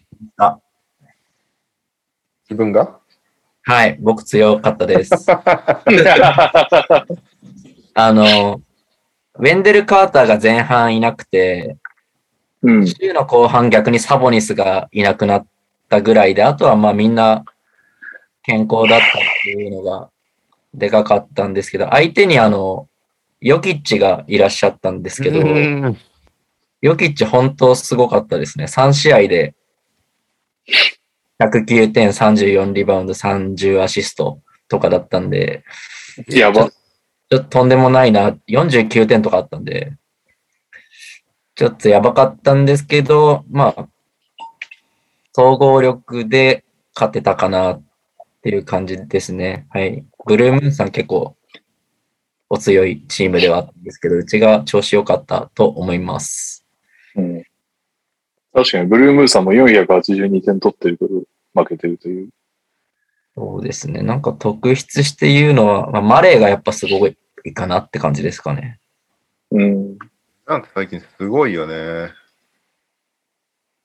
マレー週間で39リバウンド40アシストとかなんで、ほぼほぼトリプルダブル。毎試合やってくれるみたいな感じですね。うんで。もアシストが本当すごいよね。そうですね。アシストすごいしてくれてて。で、うちにもう一人いるガーランドも最近アシストがすごいことになってるんであ確、かにあ、確かに。なんか5試合連続で10とかだっけ、そうですね。ここ最近平均12ぐらいしてるんで、そうだよね。アシストでまず抜けない感じに今なってる感じですかね。うんうん。はい。うちは順調でした。うん。はい。じゃあ、あとはファミリー対決なんで、じゃあ、レオさん。はい。僕は、ガーネット対ランドルだったんですけども、まあうん、なんかもう、やる気ないわ、俺が、 ファンタジー。えー、KD が怪我して出てない、ブログドンが出てきたと思ったら、1試合だけやってまた10日間お休みしますって言われる、うんそして、怪我から帰ってきたから、いきっとロンゾもいないし、調子いいだろうと思ってたカルーソがグレイソン・アレンになぎ倒されて骨折する。という感じで、もうなんかグズグズで、やることなすこと全部裏目に出るので、きついっす。え ーついにアはいレクサンダー・ウォーカーが切られた。アレクサンダー・ウォーターはもう諦めました。全然良くならないです、この人。 ダメです、この結人。構粘った ね。いやー、だってさ、第4いなくてさ、なんか絶対今年は、割と、こう、イングラムと一緒に良くなるだろうと期待してたら、全然でしたね。逆に、えー、拾ったドゥアルテは活躍してくれてますね。うんおあと、レジャンテとお。デリック・ホワイルアルトテ SF の、もついてる。はいあ、そうなの。2枚看板と言われてたデリック・ホワイトは、すごい安定しないですね。でも最近またちょっと良くなってきたけど、シュート率がめちゃめちゃ悪いんだよね、この人。うん、ただ。なんか、ひ拾った選手は、苦し紛れで拾った選手は割と活躍してくれてるかな。バセルとか。ハグスいいですよね。サグス最近ね、これは来るなと思ってたのが頑張ってるんで本当だ嬉しいですけど。まあ、きついね。で、あのー、ロバート・ウィリアムスも子供がまだちっちゃいので出たり入ったりみたいな感じだし。うん なるほどね。唯一安定してるのがジャレン・ジャクソン・ジュニアのブロックで、ブロックだけ毎週取ってるみたいな感じ。あとだ、誰も出ないからターンオーバーがないみたいなやつですね。はいはい毎週ここだけ取ってるみたいな。悲しくなってきましたね。逆に、カズマはどうだったんだろうな。トレイヤングがね、週間プレイ、週間 MVP だったもんね、今週ね。はいはい割と、相手なんだかんだ安定してきた。でもそうでもないか。ランドルが相変わなんか相変わらずなんか不調だもんね。うんほら、うん9分の1とかやってるから。はい。でも、カズマはきっと久々の対象で喜んでると思います。 はい。はい。はいじゃあ、一つのファミリー対決、トニーさん行きましょえーっと、うちはですね、ベインが途中からお休み、サイブル全休、えーっと、ハリバートンが途中までお休みってことで、まあ、稼働で負けた感じでしたね。う。うんえーっと、その割には結構なんかフィードゴールメイド8差とか、まあテクニカルね、落としてるのはしゃあないし、まあオフェンオフェンスリバウンド6差とかフリースローも、えー、7割2分、2分差か。。そうなんで、まあ、結構右さんとはひょっとしたらプレーオフで当たるかもしれないという意味を感じ、あの、込めますとあれですね。この、俺の方が稼働数少なくて負けたっていうターンが今週で良かったなと、プレーオフには運が向くことを期待したいなというぐらいの感じでございますかね。はい。えーちなみに、右さんなんですけど、先週まで確かね、小室との別れ、離婚、えーっと、瀬沢っていう、 確かチーム名だったんですけど、右さんがいないので私が今週のチーム名を発表、えーさせていただきますと、これは読み方が合ってなかったらごめんなさい。スイートチック、ヒップホップ路線へ、チーク、チーク。シーク、スイートシーク、ヒップホップ路線へ、低迷期25歳というチーム名になってます。あそこ低迷期なのか。なんか確かに、ヒップホッパーとやたら組んでたイメージはあるな。これシークなんだ。今更。うん。そっか、あの路線だ。瀬沢があの路線で最後だったのか。なるほどね。こっからそっか、ベイビードントくらいぐらいまで全然売れないんだっけここ、そういう順序なのか。ちょっと待って。わかりませんけど。い順序が俺わかんない。や俺もわかんないです。スイートシーク、2001から2004。え、ベイビードントクライってこの後なんだっけあとあと、だから30ぐらいあってたんだよな、ベイビードントくらいって。あ、本当だ。2005、2007年。本当だ。ダメだね。これ、これ読んでると、なんか、右くんのチーム名ネタバレしちゃいそう 確かに、確かに。だねまあ、若い安室奈美恵の若いね、リスナーには分かりませんけど、ベイビードットクライっていう曲は売れたんです。久々に、はい。ヒップホップでも何でもない曲でしたけどね。結局歌謡曲が売れるんですよ。ということで、えーっと、来週、今週か。今週私またファミリー対決2連続なんですけど、相手が誰一人休んでいない、あ、サボニスがインジャリーついてる、やったまーっていう、っていう、えーっと、にゃお先生とで、私は早速初日からジャレット・アレンがコロナじゃないイルネスにかかりまして、お休みうん 一番厄介。そして、 デズモンド・ベインとサイブルが、えっ、と、未だ出ずということで、ピンチでございます。まあでもね、2週連続ボコ負けしてもまだプレイオフ圏内に入れるというね、ちょっと今シーズンは心の余裕がある。いいなプレイオフでなんとかしたい。 ちなみに、にゃお先生、すごいですね。チーム名、ダブドリとは本である。 さっとは旅である。本ですね。本ですよ。はい。はい。じゃあ、ファミリーの現在の順位を確認しておきましょう。えー、天王山に勝利した右さんが単独首位に上がりましたね。はい。よかでっ、た。 5.5ゲーム差で2位、トニさん。で、そこから1ゲーム差で3位、僕、にゃおです。で、えー、だいぶ空きまして、10位にレオさん。で、12位にカズマですね。レオさんでもまだ10位にいるんですね。貯金を全部潰したけどね。 もう、もう、もう厳しいね。ここからは落ちていくのみって感じだね。13位とだって3.5ゲーム差だもん。ね、なんか、7位から13位までが10ゲーム差ないんですね。うん。ってことは7位、8位の枠を誰が取りに行くかって感じですね。うん6位以上はちょっと強そうな感じがするんで、ぜひ FA を取りまくって、プロフに滑り込んでください。いないんだよなんかま た、あの、裾さんのチーム名が大変なことになってます。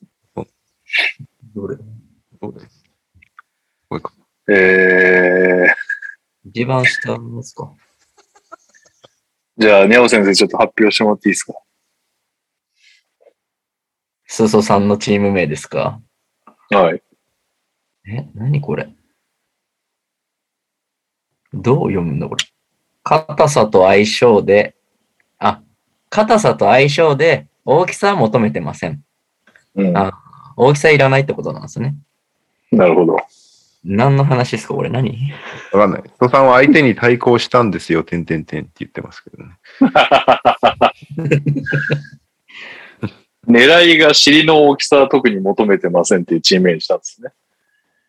ああ、なるほお互いの性癖を暴露し合ってる、ど。なるほど。頑張ってください、二人とも。リー グ。えーっと、そうですね。まあ、あと7週ぐらいでレギュラーシーズン終わっちゃいますけど、まだまだ頑張っていきましょう。なんかあのーベストムーブとか最近ちょっと全然見れてないんですけど、ちょっと来あはい週はい。あ見ようかなと。うん。ちゃんと見れてないんで、今週はあのーレオさんのサグスでいいんじゃないですかね。あるフギットフまあね、確か まあね。に。意外とディアディアルテも良さそう。確かに言われて SG だけだったら嫌だと思ったけど、SGSF になってるの知らなかっ言われては確かによかった。誰言われて誰き、ニキールかなニキールきって言われてたっけなた。いいじゃん。完璧な二つのムあ、ーブ。違うわ。ごめんごめん。敵じごゃなめいんですニキール切ってカルーソだわ。デュアルテはおねうも、もうちょい前に取ってんだよね。怪我してる時に撮ってましたよね、レオさん。確か。そう。出てくるなぐらいの時に。あ、ガリナリ切ってデュアルテだ。あ ーガリナリ。なるほどね。ガリナリ最近どうなんだあ、いつも通りな感じだな。はい。はい。はい。というわけで、寂しい寂しい3人が続きますが、ピックアップゲームいやいやいやはい。いや、指摘ね。ピックアップゲーム、歴史的なトロントラプターズ対ワシントンウィザーズ、トロントが109対105で勝った試合ですけども、史上2回目の日本人対決まあ、はい。が行われたということで、えーっと、スタッツは勝利したラプターズ、スコッティ・バーンズが27得点8リバウンド、えーフレッド・バンブリット21得点、12アシスト、パスカル・シアカム21得点、7リバウンド、4アシスト、えー渡辺裕太選手は6分出場して2リバウンドでした。そして、ワシントン・ウィザーズは、ブラッドリー・ビール25得点、8アシスト、えースペンサー・ディン・ウィディ17得点、7リバウンド、7アシスト、あとは、八村選手、20分出場して、11得点、8リバウンドっていう感じでしたね。はい。ラプターズ、すごい。こんな感じになってたんだっていう。あの、結構俺多分しばらくまともにラプターズ見てなかったかもしれないと思ったら、これ見て。だからあのーラウリーうん。と、まあ、バンブリーと、まあ、一番いい時は河合もいて、その、なんかもうハンドルにこと書かない感はいじはいはいはい。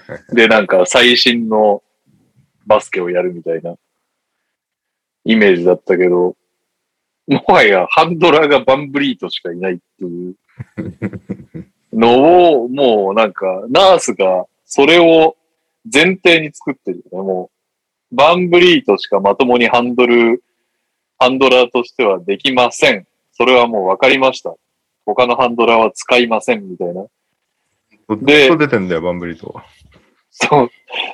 で、それで、バンブリートで、に持たせられないとき、バンブリートが出てないときは、なんかあの、バーンズとか、アルノビとかシアカムとかの、割と何でもできる身体能力系が、めちゃくちゃ中に飛び込んで、シール、ガードをシールして、ゴールした打つみたいな。なんか、これで、まあまあ、で、まあ、シールして入るから、夜からまた3のオープンも生まれて、トレントあたりが打つみたいな話だとは思うんですけど、こうなってくると渡辺選手出れないですね。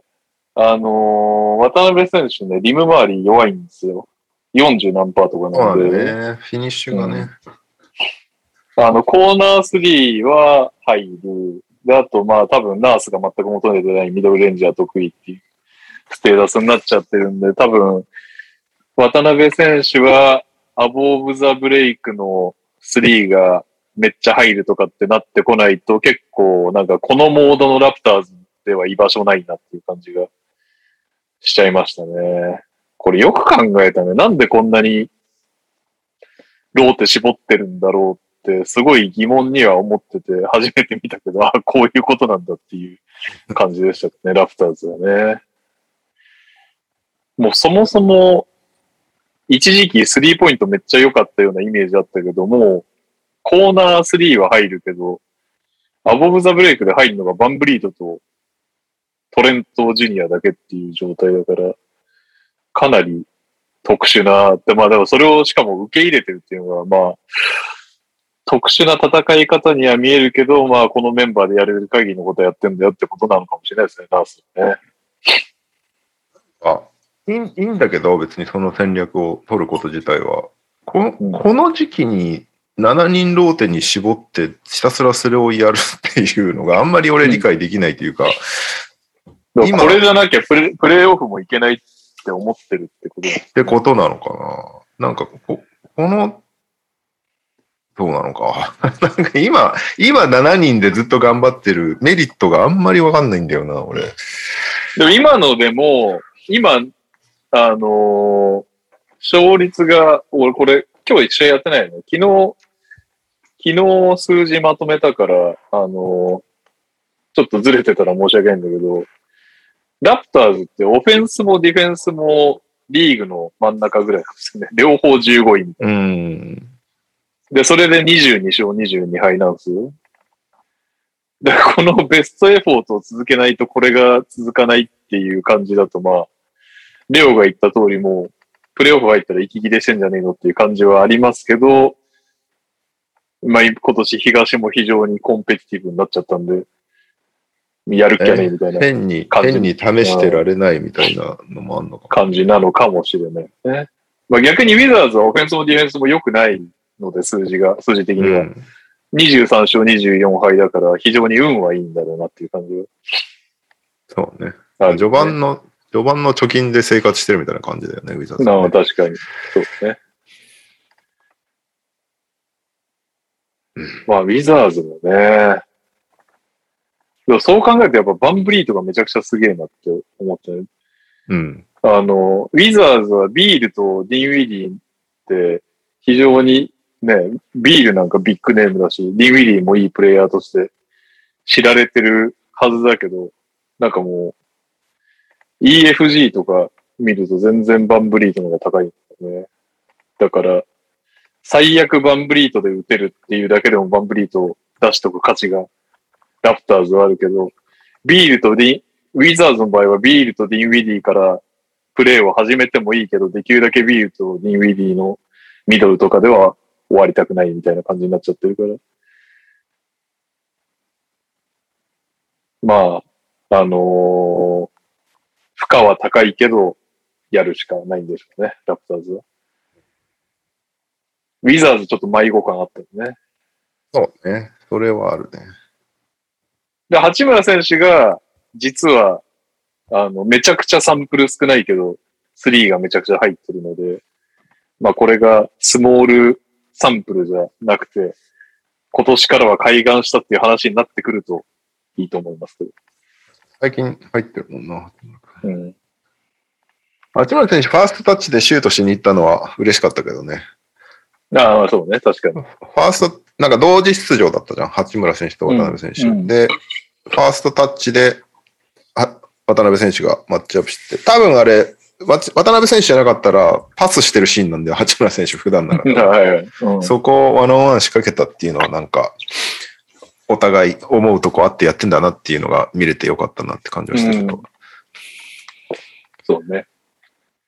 そうね。でもまだね、まだどうすんだろうなっていう感じはちょっとしちゃったけど、ウィザーズは見ながら、いまいちこれ、そうそう,、ですねいまいちこれがしたいみたいなのが見えない、見えてこないというか、まあ、終盤めちゃめちゃ追い上げてたけど、まあそれもね、なんだろうなって感じもするし、うんあと、大体トラップにかかりすぎじゃねっていう感じだったね、ウィザーズうん、どんだけやられるんだよっていうぐらいターンオーバーしてるしな。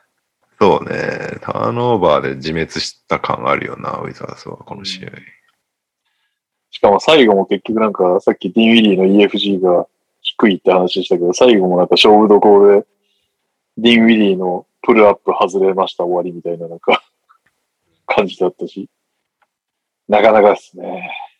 お、いつの間にか5人勢揃いしてる。ね、5人揃ってる。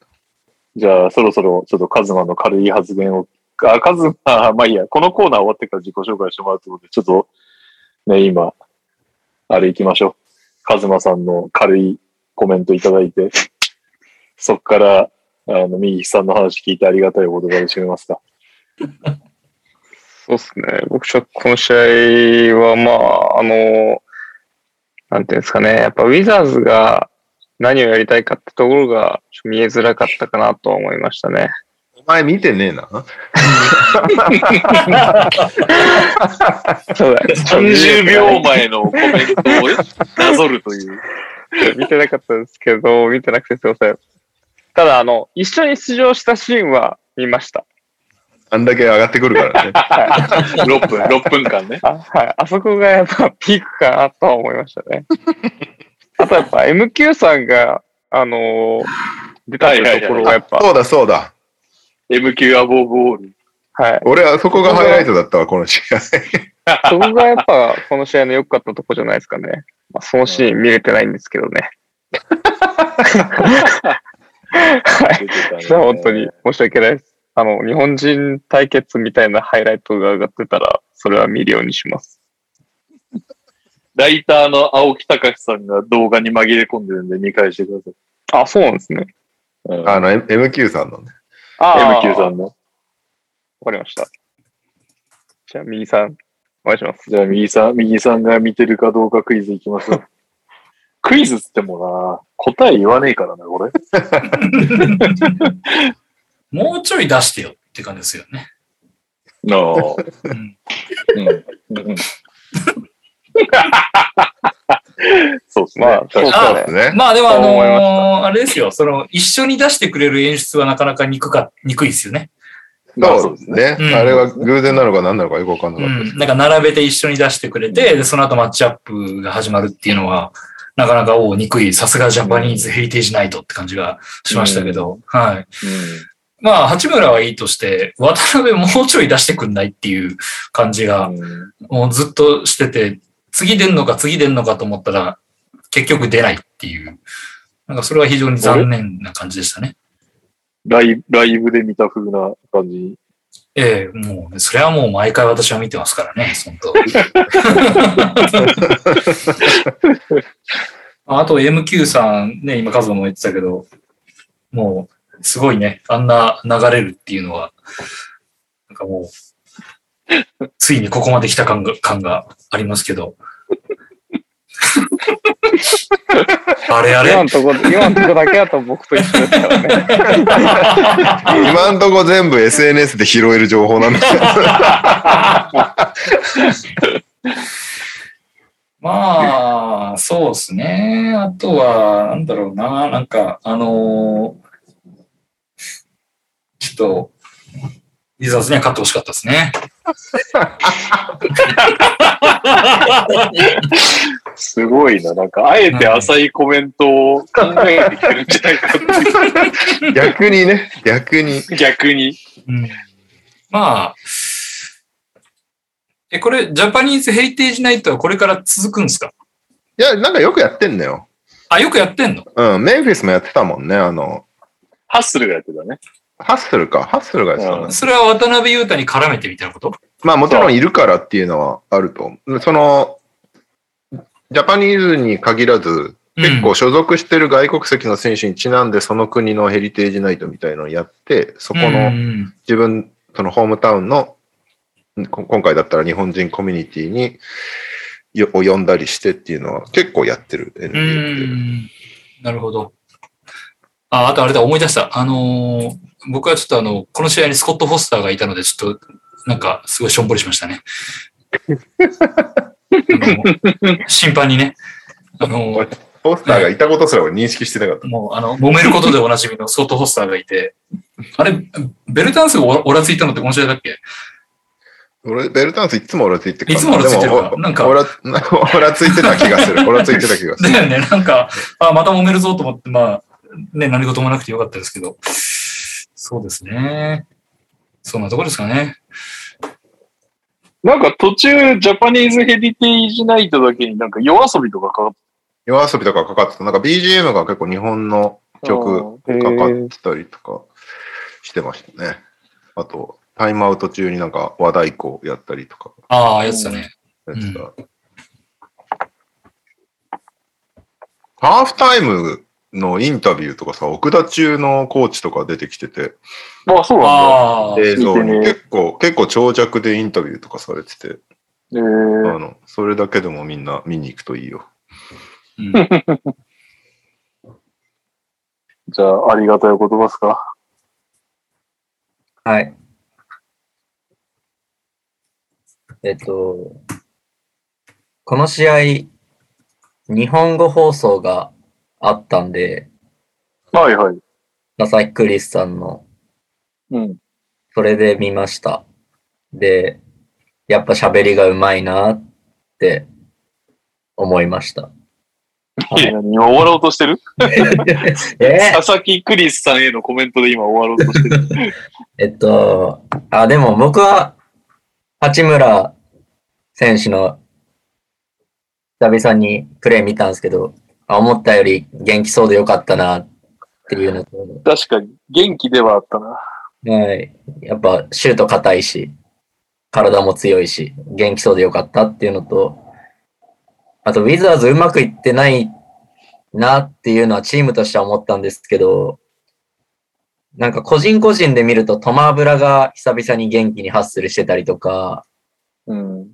なんかハレルとか出てれば結構いい仕事するんで、なんかこの試合は活躍してましたけど、僕あの別リーグでファンタジーで持ってるんですけど、出ない時全然出ないんですよね。10分出なかったりして、そうするとなんかウィザーズってこう、選手はそれなりにいるけど、こう、渋滞してんのかなっていう。渋滞はしてるね、間違いなく。誰をどう使ハうレルは、ギャフォードと争ってるってこそれはあるうんと。あ、でもトマブラもいるからな、あトマブラもいいんだその辺がと今ト、マブラ、混雑してるんだよね。しかも八村センター説もあるってことだ。すげえな。そうそうそうそう。なんならね、ギャフォード最近プレイタイム落としてるからね。いや、そうなんだよ。俺ファンタジー持ってんだよな。そうだよね。全然出てないもんね。この試合も出てな良いかったのに12分ぐらいしか出てないっていう。なんてこったい。なんで、ウィザーズはなんか、ねえ、難しそうだなと、なんか序盤のいいイメージが強かった、勝ってるイメージがあったんで、なんかこんな苦しんでるんだっていうのが知れたっていうのと、うん。なんかこの NTR でラプターズ一回プレシーズンかシーズンかで見ましたよね。僕バーンズいいなって思った記憶が前回あったんですけど、じゃあやっやったんだっけたはず、やったはず。はい。覚えてねで、この試合見てもやっぱバーンズってなんか、すごいなって思いながら見てました。いや、バーンズは今年のルーキーでもう1個抜けてるでしょ。モーブリーと共に。なんか、しっかりしてるんですよね、すごい。ゴール付近のパワープレイとか、うん。まあ、ルーキーらしいミスもあるんですけど、なんか、気も強いし好きですね、バーンズ。すごい。バーンズでもなんか天井がどの辺かしてよくわかんなかった。スーパースターになる感じかどうかはわかんないって感じだ。そうですね。外あんま打たないんでわかんないですね。なんかひたすらハッスルしてるイメージなんで。しかもね、あれだよね、なんか、あの、結構、この試合は入ってたから良かったけど、やっぱミドルも多いね、なんかバーンズ。なんか、もうちょい、いやまあでもあれで押し込んでるってことなのかな。なかなか、なかなか持って、この試合めちゃくちゃ入ってるよね。で、さっきトニーさんも言ってましたけど、こうバンブリートが一人ちっちゃいのがいて、あと4人がみんな3、4番みたいな選手じゃないですか。そうそうそうそう。なんならバンブリーと休んでた4区の頭全員3、4番みたいな感じ。で、なんかそれが結構いい部分も出てたなとは思うんですけど、引っ掛けたりして、プレッシャーで。で、シアカムも外から仕掛けられるしとか、うん。いえ、なんかうまく回ってた試合だとは思うんですけど、なんかこっちはこっちで、まあある意味、そういう選手が、渋滞まではしてないんですけど、なんかか、核になるのが誰なのかがちょっとよくわかんないっちゃわかんないんですよね。なんか前のがもうちょっと明確にシアカムで行くとか、うん。誰もいなかったらアヌノビーで結構エースムーブしたりしてたイメージがあるんですけど、うん。なんかあんまり、まあ、絞れないって意味ではプラスなのかもしれないですけど、バンブリート以外の人がみんな同じような感じに見えたんで、まさしくそんな感じだようん、良さでもあり、勝負どころどうすんだろうっていう、まあ、バンブリートが行くのかなとは思うんですけど、なまあ、この試合もタイムアウト明けバンブリートのあとプルアップかなんかで決まってそまうですすからね、ね。 3決めてたんで。そうですね、まあ、ラプターズは結構今、7人ローテで過労なんで、持たない、これだったら持たないだろうなと思うんですけど、この試合は結構強い、強いとかいいプレーしてんなっていうイメージがありました。第一だけ見たら、ウィザーズが圧勝すると思ってたんで、はいはいはい。そういう意味だとやっぱラプターズってなんか、うん、昔ながらのこう粘っこさはあるなっていうのは、この試合見てたらうん思いました。はい。バーンズ応援してます。はい。以上ニャオがなんかファンタジーで目つけて取ったアチウアが波には乗れてなかったね。なんかこの、ここのその似たような感じの中に入ってはいるんだけど、うん意外と打てないみたいな感じですね。なんもうか、ちょい打てそうだよね。外も打たなきゃいけないじゃないですか。うんあの、ローテに入ると。そうだね。でそうすると、ブーシェーノが打てるのかなっていう感じはしましそたうねね。。まあ、ちなみになんか、どっちもやばい。ブシェ27.8%、アチーは23.3%と一獄の数字になった。渡辺の方がいいですね、全然。いや、ああ、そうね。渡辺もだからそうなんだよな。コーナーからフリーで打たせてもらえればって感じだかうんら。はい。はい。そんなわけで、えーっと、次のコーナーに行きたいとこなんですが、で、待って。まあ一応来。来来週のを選んでからでもいいかな。いや、ちょっと待った、その前に。えーっと、なこんかあれったね、この試合についてじゃないんですけど、ピックアップゲームのリクエストっていうのをいただいたんで、それを読みます。ほこんばんは、もたまです。パウガソール最後の挑戦がアマプラで視聴できることを最近知りました。怪我で苦しむキャリア晩年からバルサ、メンフィス、レイカーズ時代の回想もあり、またプライベートも垣間見れて充実した内容でした。よろしければ次号もしくはオフシーズンにネタがない時にでも候補にご検討いかがでしょうかということでした。まあ僕、アマプラはいつでも見れますね。 僕も見ようと思ってたんで、うそうなんだ。まあ、どっかのタイミングで、でも別にいいですし、来週でもいいですし。来週でもいいし、まあオフシーズンでもいいし。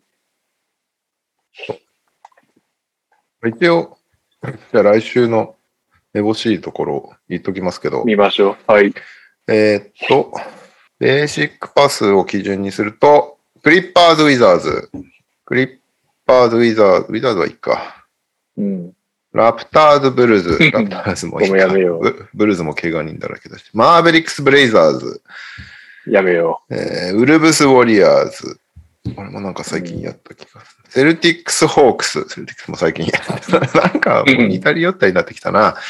ネッツ・ウォリアーズ、う。うえーレジェンズ対サウスベイ・レイカーズ。 ん。いや、まあ、いればいいけどね。月曜日、ナゲッツ・バックス。ああ、ナゲッツバックスはまあ別ナにゲねッ、ツ・バックスは悪くないね。悪くないね。あとは、まあ、エンビード調子いいし見たいなっていうのはちょっとあるかな。なるほど。どことやるんまあだ、シクサーズは。シクサーズに絞ると、ペリカンズ・シクサーズ、アレクサンダー・ウォーカー。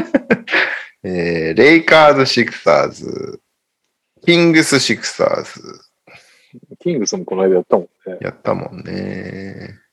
まあ、そんなもんだな。ナゲッツバックスしておきます素直に。そうね。ナゲッツ・バックスかまなあまあ、もしくは、もしくはパウガソル最後の挑戦。まあでうも、ん。本当に何もない時に取っときましょうか、うんパウガソルそは。うしよナゲッツバックス見る気するもんな、一応。う。する。ヨキッチも調子いいし。じゃあ、 1月31来週の、はい、来週の、えー、ピックアップゲームは、1月31日1日朝9時から月曜日です。デンバー、アはいット、ミルウォーキーということで、お願いします。はい。というわけで、カズマさん。はい。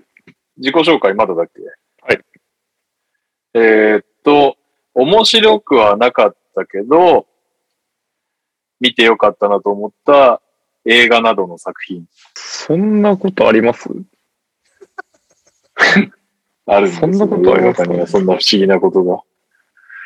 面白くなかったけど見てよかった作品。うん。ああ、特定の作品じゃなくてもいいですかどういうことジャンルシリーズみたいな。あ、そうです、そうです。あ、ジャンルうん。韓国ドラマ。の、えどういうことざっくり。韓国、はい。まあまあ、皆まで聞きましょう、じゃあ。あのー面白くない韓国ドラマもあるんですよ。なるほど。面白いって思わないものもあるんですけど、うん。韓国ドラマを見ておくことのメリットって結構すごくて、は大体の女と話せますね、それで。あ、なるほどね。はい。はいはい。まあ、あの、大事かもしれないね。ツイートとかもしてう。ますけど、ラウンジとか行くじゃないですか。相席ラウンジとか。うん。なるほど。で、まあ一緒になったりするじゃないですか。困ったら韓国の話しとけばなんとかなるんですよ。へーそんなだにから、はい。あもうあの作品いいよね、めっちゃわかるみたいな言われて別に面白いと思ってなくても、あ、よかったみたいなことを適当に適当に合わせられるんで、うん。そこは、あのー面白くないけど、見れてよかった、見ておいてよかったかなと思う話ですね。え、そういえばさ、カズはあの人どうしてんの今。あの、なんかカあーのズさ人んはは。今みたいな。ああ、カーズさんですかカーズさんは最近全然聞かないんで。カーズさん、そうっすね。最近聞かないですね、確かに。なんかカズさんは、投稿来てんのカーズさん投稿来てないんじゃないですかでも元気だと思います よ。なんか、と、止めてるやつはない。あ、確かに、止めてるやつありそうだよカーズさんね。の作曲が進まなくて。。ないんじゃないですすかね。ないと思いますよ。ああ、そうです。多分。へー募集、募集しとくそんなことあり ますカズ、カズプロああ、いいけど。まあまあまあ。まあ、これ聞いて募集し、あの、送りたいって人はきっと送ってくるでしょ。はい、そうですね。そうですね。はい。というわけで、カズマさん、はい一応聞いとくけど、今日は世界一のチャンパンになる今週か。あの、別にこのネタ、いいよ。いつでもいいです。来週でも大丈夫でもいい よ。じゃあ、パウ枠でちょっと取っといてください。あうわ、じゃんパウアークではないけど。完全に忘れてま した。はい。そして、え、ニャオクイズはどうします今日、早いからやりますか。 ?OK。じゃあ、ニャオクイズ行こう。まだ10時だ。えーっといやいやですねもう2時間喋ってるってことだから、みんなちゃんと、ちゃんと気づいてくださいね。感覚がおかしくなってきた。感覚がおかしいの。まだ短いですね。えーっと、じゃあ、選手クイズからいきましょはい。う。選手クイズ、えーっとですね、30代の選手と40代の選手、どっちがいいですか どっちでも大丈夫です。じゃあ、30代いきますか。はい。はい。じゃあ、この選手は誰でしょうヒント1。えー、1986年12月26日生まれの現在34歳。木野選手と同35歳じゃ年ない代30、あ、5になったか。35ですね。うん35歳。えー、ヒント2。203センチ、100キロ。ポジションはスモールフォワード。今んとこさっきの選手と ほぼ同じだよ、スタッツが。本当だわ 答えていいですよ。答えて86年生まれだし、203センチだし。確かに。えーヒント3。大学はウエストバージニア大学。本当に ?UCLA じゃないさっきの。 えーヒント4。大学時代の、えースタッツですけど、大学時代大学時代のスタッツです。えー1年目は10試合に出て平均1.3点でしたが、え2年3年と成長を続け、大学3年目にはエースになりました。えー平均16.9得点、6.4リバウンドを記録してます。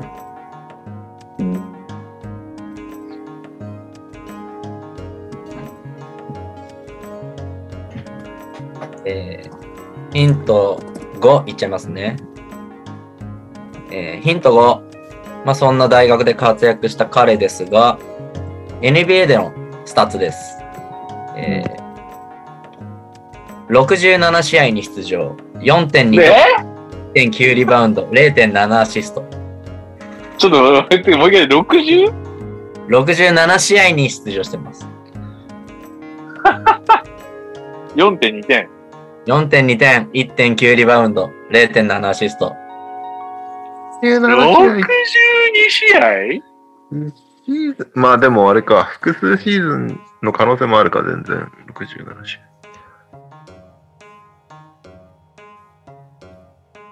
え三30いくつでしたっけえ、何が年年です。はい。五どうかな 35。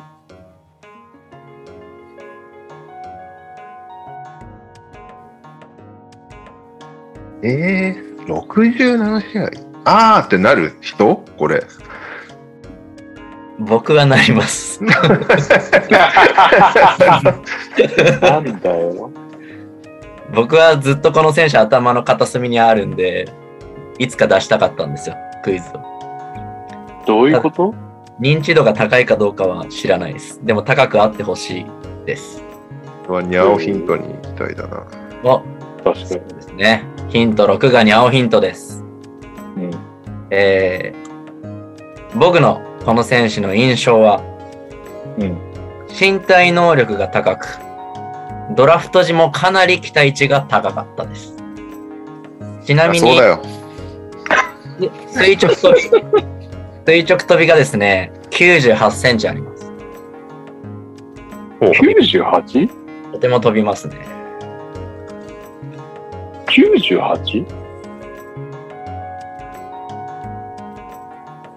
ほぼ1メートルあ超でえも203センチで98センチ飛んだら飛んでるのか。飛ぶイメージは、 6これ以上のイメージがつかなかった感じですかね、なんか。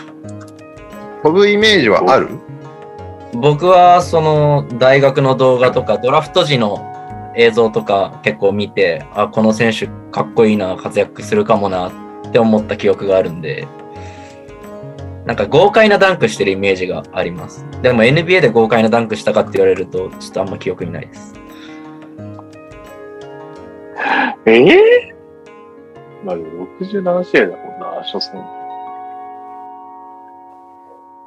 ヒント7いきますね、じゃあ。うんえードラフトです。うんえーあーでもなー年度言っちゃうとバレちゃうかなじゃあ年度は言いま せん。それヒントなのそれ。ただ、これヒントですよ。1巡目、8位で指名されてるんですよ。めっちゃ高え。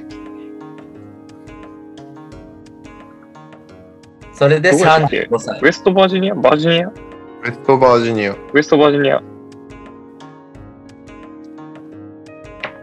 203センチで。 8位。あっちで203 67?7?4?67 試合はい。そんなんで見限られることある ?8 位。怪我大怪我したってこ今日ないですね、ほとんど、この彼は。僕は。と怪我でもしなきゃ、ねどっか行けんじゃないの ?8 位だったら。えもしくは遅れてやってきたとかそんなことないか8位で指名して遅れて合流なんかないかなんか、あっという間に消えたイメージですけど、一応、1チームだけじゃないんですよね、経歴は。やっぱ怪我してるのか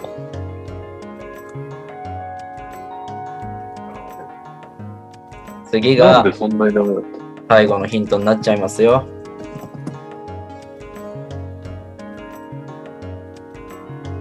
えいいんですか大丈夫です。じゃあ、最後のヒントいきます。NBA の経歴。これでドラフトされたチームわかると思うんで。じゃあ、いきます。ミルウォーキー、シカゴ、ニューオーリンズです。シカゴ これレオはさんクレイオズさか。ん。これはレオさんでしょ。ミルウォーキー、シカゴ、ニューオーリンズ。レオさん、なんでわかんないんですか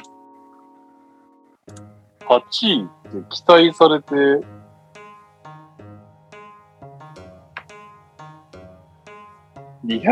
203? こんな人いレオたさん頼みの綱じゃないですか、ね。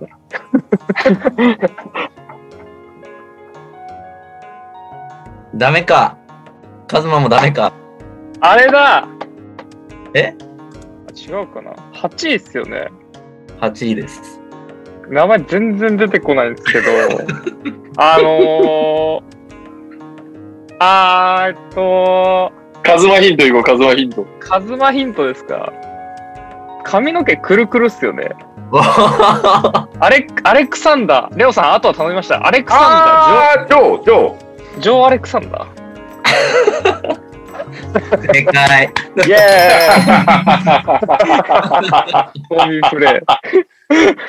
はい。正解あはー、まあまあまあ、わかりますね。ジョー・アレクサンダーです。知ってますか皆さん。えわかーいりやます。全然思い浮かばない。大ミルウ学、ォーキーでやっと分かったって感じですけど、ブルーズにいたんですね。ダンクテストとかも多分出てて、結構豪快なダンクしてたんですよ。えー、で、カズマの言う通り、くるくるパーマの白人さんですね。えで、えーっと、ミルウォーキーでルーキーシーズン送って、ミルウォーキーで59試合に出てます。で、ー、えー次の年シカゴに行って、8試合に出場してるんですよ。俺は覚えてないわ。皆さん、覚えててください。覚えてないわ、それは。 8, 試合に出場して、平均3.6分、0.5得点記録してます。絶対覚えてないよ。はい。正解はですえね、ー、あギリギリ、カズマが答えたかな、これ。まあ、ギリっすね。ほぼプレイ覚えてないわ。僕も NBA での記憶がほとんどないですね。後でハイライト見よう。大学そんな良かったんだね、あの人。そうですうね。ん欲しいですからね。はい。そんな低たらくなファミリー、ちょっと挽回してください。当てたや ろ。 一応ね。 じゃあ皆さんの得意な、これいきましょう。チームクイズ。うわ、うん。こっからが、こっからが本番っすから。こ れね、通称ニャオクイズと呼ばれていますけれども。ニャオの心理を読むやつね。チえーームの知識がなくてもできるやつね。えーいけます、いけます。ね今日もぜひね、俺の心理を読んで、7問以上はいはいを目指してください。えーまた何全9問なの今日も9問です。はい。そもそもなんで9問なの確かに。なんか 野球ね、なんだ9って。野球あ、そういうことちょっと野球を見習ってじゃないけど、まあなんか9問ぐらいがね、思いつく、簡単に思いつく範囲ギリギリだったんで、9問でいきます。はい。はい今週のチームは、あーうんちょっとね、今までのホークスとかキングスに比べると、マイナーかもしれないんですけれども、うん。サンアントニオスパーズでいきたいと思います。ああーあここれは、ライナーにね、ライナーのスポンサーだからね、スパーズはね。まずね、何も知らない、スパーズ。で、えっと、もしかしたらね、あの、リスナー側に同意見ってやつがいるかもしれないんで、皆さん、あの、コメント欄見ないように気をつけてくださいね。ああ、どうああ、か。確かに。そうね。同意答えてる見やからがいると思うんでね。いや、最近久々に、久々に同意見にあったら坊主じゃなくなって る。あったんですかうん。同意見から、おい、俺呼べやっていうコメントをいただきました。参加したかったんですね。行きたいと思います。じゃあ、1問、第1問。えー皆さん、あの、このチームクイズ、1問目何かって覚えてますか大体。 1回目は勝率だったよね。あ、勝率か。 2回目そうながのあれか、名前か。勝率です。スパーズは今年ね、55年目を迎えてるんですけれども、はい。通算の勝率、6割を超えてるかどうか。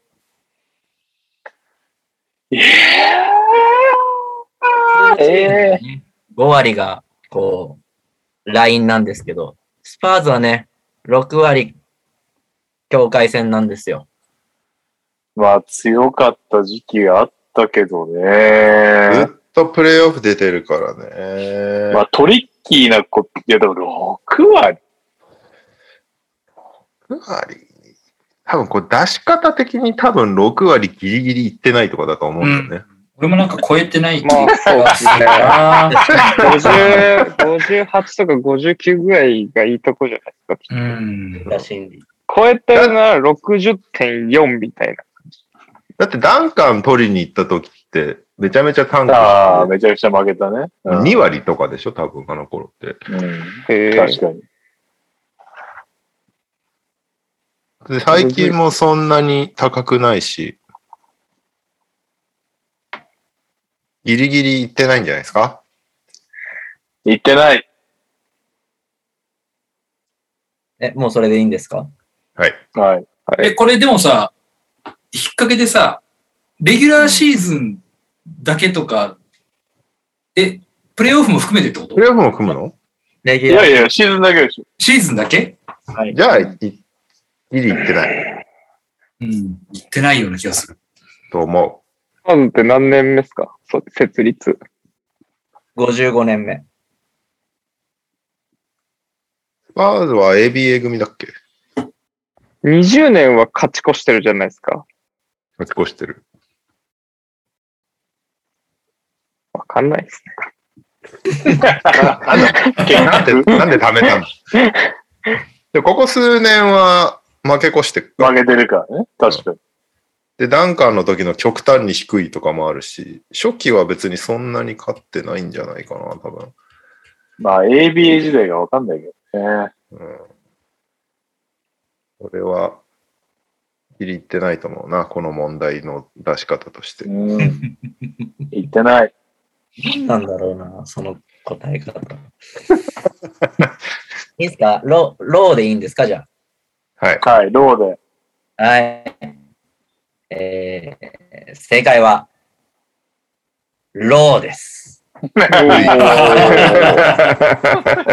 はパーセントがどれぐらいかですよね。えー、っとですね、まあこれちょっとあの、1月の中旬時点ぐらいの情報なんで、数試合分ずれがあるかもしれないんですけど、えー、2620勝1786敗で59.5%です、勝率。まあ、それぐらいになりますよね。すげえな。すごいですね。とんでもない強豪ですね。はい。まあちょっと僕の心理を読んだということで、1問目正解で。 うん。では、この流れでいきたいと思います。えー、2021年終了時点で、えー、名将グレッグ・ポポビッチさんの勝率、勝利数、レギュラーシーズンの勝利数と、その他全員のヘッドコーチの合計勝利数、多いのはどっちでしょう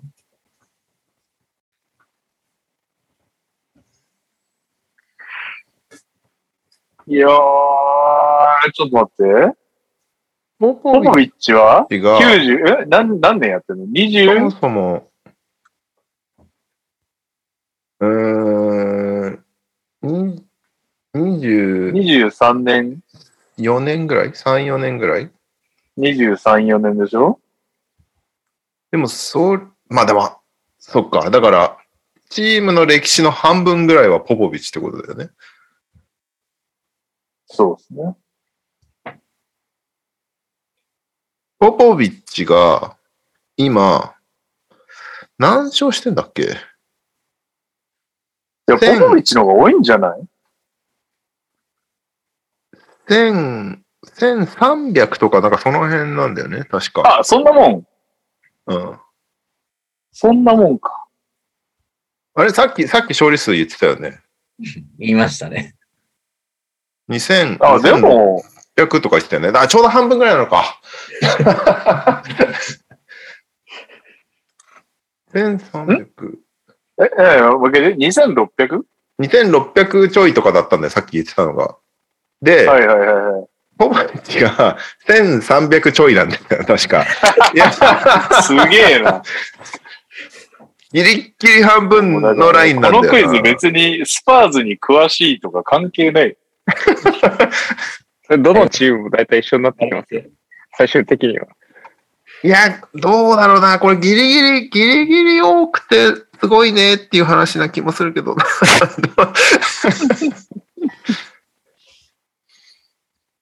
えー、何勝だっけな。全くわかんないな。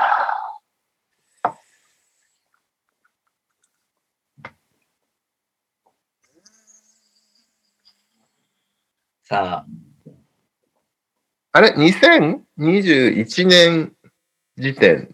終了時点。そういうことだね。去年、はい、終了。去年までだよね。ポポビッチもスパーズもその時の勝利数ってことだよね。はい。そういうことですね。ギリ、ポポビッチポポビッチにしましょうか。これでね、ポポビッチ下げるなんてね、そんなことは誰もしなそい。んなことね、誰もしないよね。また心理か。じゃあ、どっギちでリ・すかポポビッチ上でいいですかね。はい。ポポビッチの方が上です。はい、わかりました。えー、正解は、うん。ポポビッチの方がうん。多いです。よおいい。すごいですね。えいポポビッチ以外、あの、十何人ヘッドコーチいるんですけどう、んその全員合わせてもポポビッチ一人に勝ててません。すげえよな、でもそれ。すごいです。もうまさにこの展開ですよね。もうすげえような議論までがもいや、ほんとほんと。だってここでポポビッチなんだ言ってないのかっていう会話したくないもんだって。ポポビッチ崇めるための第二問でしたね。はい。これはね、サービス問題でしたね。では、本当にスパーズにす詳しいかどうか、第3問目いきましょうんう。えー、スパーズは、今まで5回優勝してます。その5回優勝した時のファイナルの対戦チーム全部答えてください。う、もう一回いいですかスパーズが優勝した時の対戦チーム全部答えてください。キャバリアーズ、ヒート、ネッツ。あとどことやったピストンズ。あ、そうだ。ここ。ええキ今ャバリアーズキャバリアーズニックスヒートキャブス、ニックス、ヒート、ネヒート、ピストンズ、ネッツか。ッツ。レッツ。ああ、5個だ。これめっちゃ簡単じゃないですか。え、もう一回言っても、ネッツあ、ネッツか。ネッツ、ネッツ、ネッツ。ネそうッかそうツ。か。あれ間違いない。こんな簡単こんな簡単でいいのこんな簡単な問題でしたっけ 兄貴クイズって。おい、ちょっと、心理を、 心理を読んだ方がいいぞ。いや、これはもう今の、あの、兄貴の表情を見ると、あの、よくピストンズとかキャブラズ出てきましたね、みたいなやつ が、この後来るはずなんで、合ってるんじゃないですかだって、じゃあ、このまま行こ合ってますよう。このまま行こう。合ってる今はのず5個でいいですね。変に詮索しない。 じゃあ今の5個で。はい。はい、正解。いやいやいや軽いな、言い方も。いや、まあまあね。ちゃんと NBA 見てんだなって思いました。 何の番組だと思ってるのはい。じゃあそのね、皆さんの白式を第4問に当ててください。えー、第4問。ティム・ダンカンとデビッド・ロビンソン、いますね。うん。スーパースター2う人。ん。二人が一緒に揃ってオールスターに出たのは何回でしょいやー、全然わかんねこれ僕もわかんないですね。絶対なんか選ばれたけど怪我してるみたいなパターンは一回含まれてると して。含まれてないですかね。え。でも一回は含まれて対る、けどして、え ?2 回一緒に優勝したんだっけそもそもどんぐらい一緒にプレイしてんだよね。 97年のドラフトですよ、ダンカンは。うん、それはわかる。で、2003年にはいないですよね。2003年で最後に引退ですかロビンソンでも違い、ましたっけえ、2回一緒に優勝してるわって。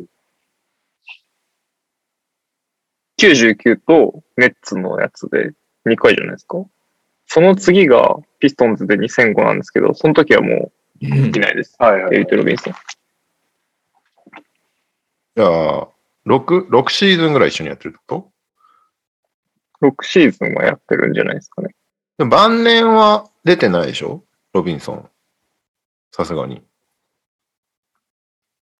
出てないと思います。2001年のアイバーソンが MB 取ったオールスターも出てないんじゃないですかね。シャック、KG、クリス・ウェーバーの中でささらにデビッド・ロビンソンが選ばれなきゃいけないんですよね。あの頃のウエストって。確かに。それは辛いね。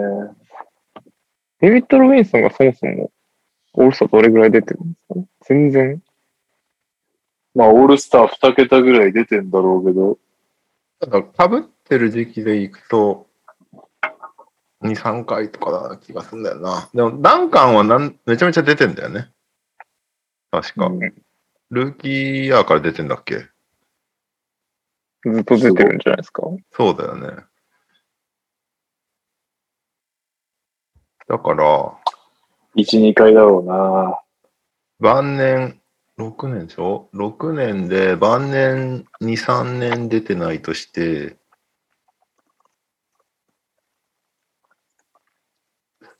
3回とか3、なるほど。全くわかんないから任した。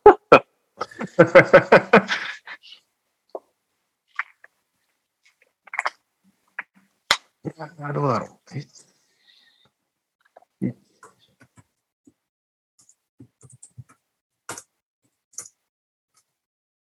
さあ、何回ですか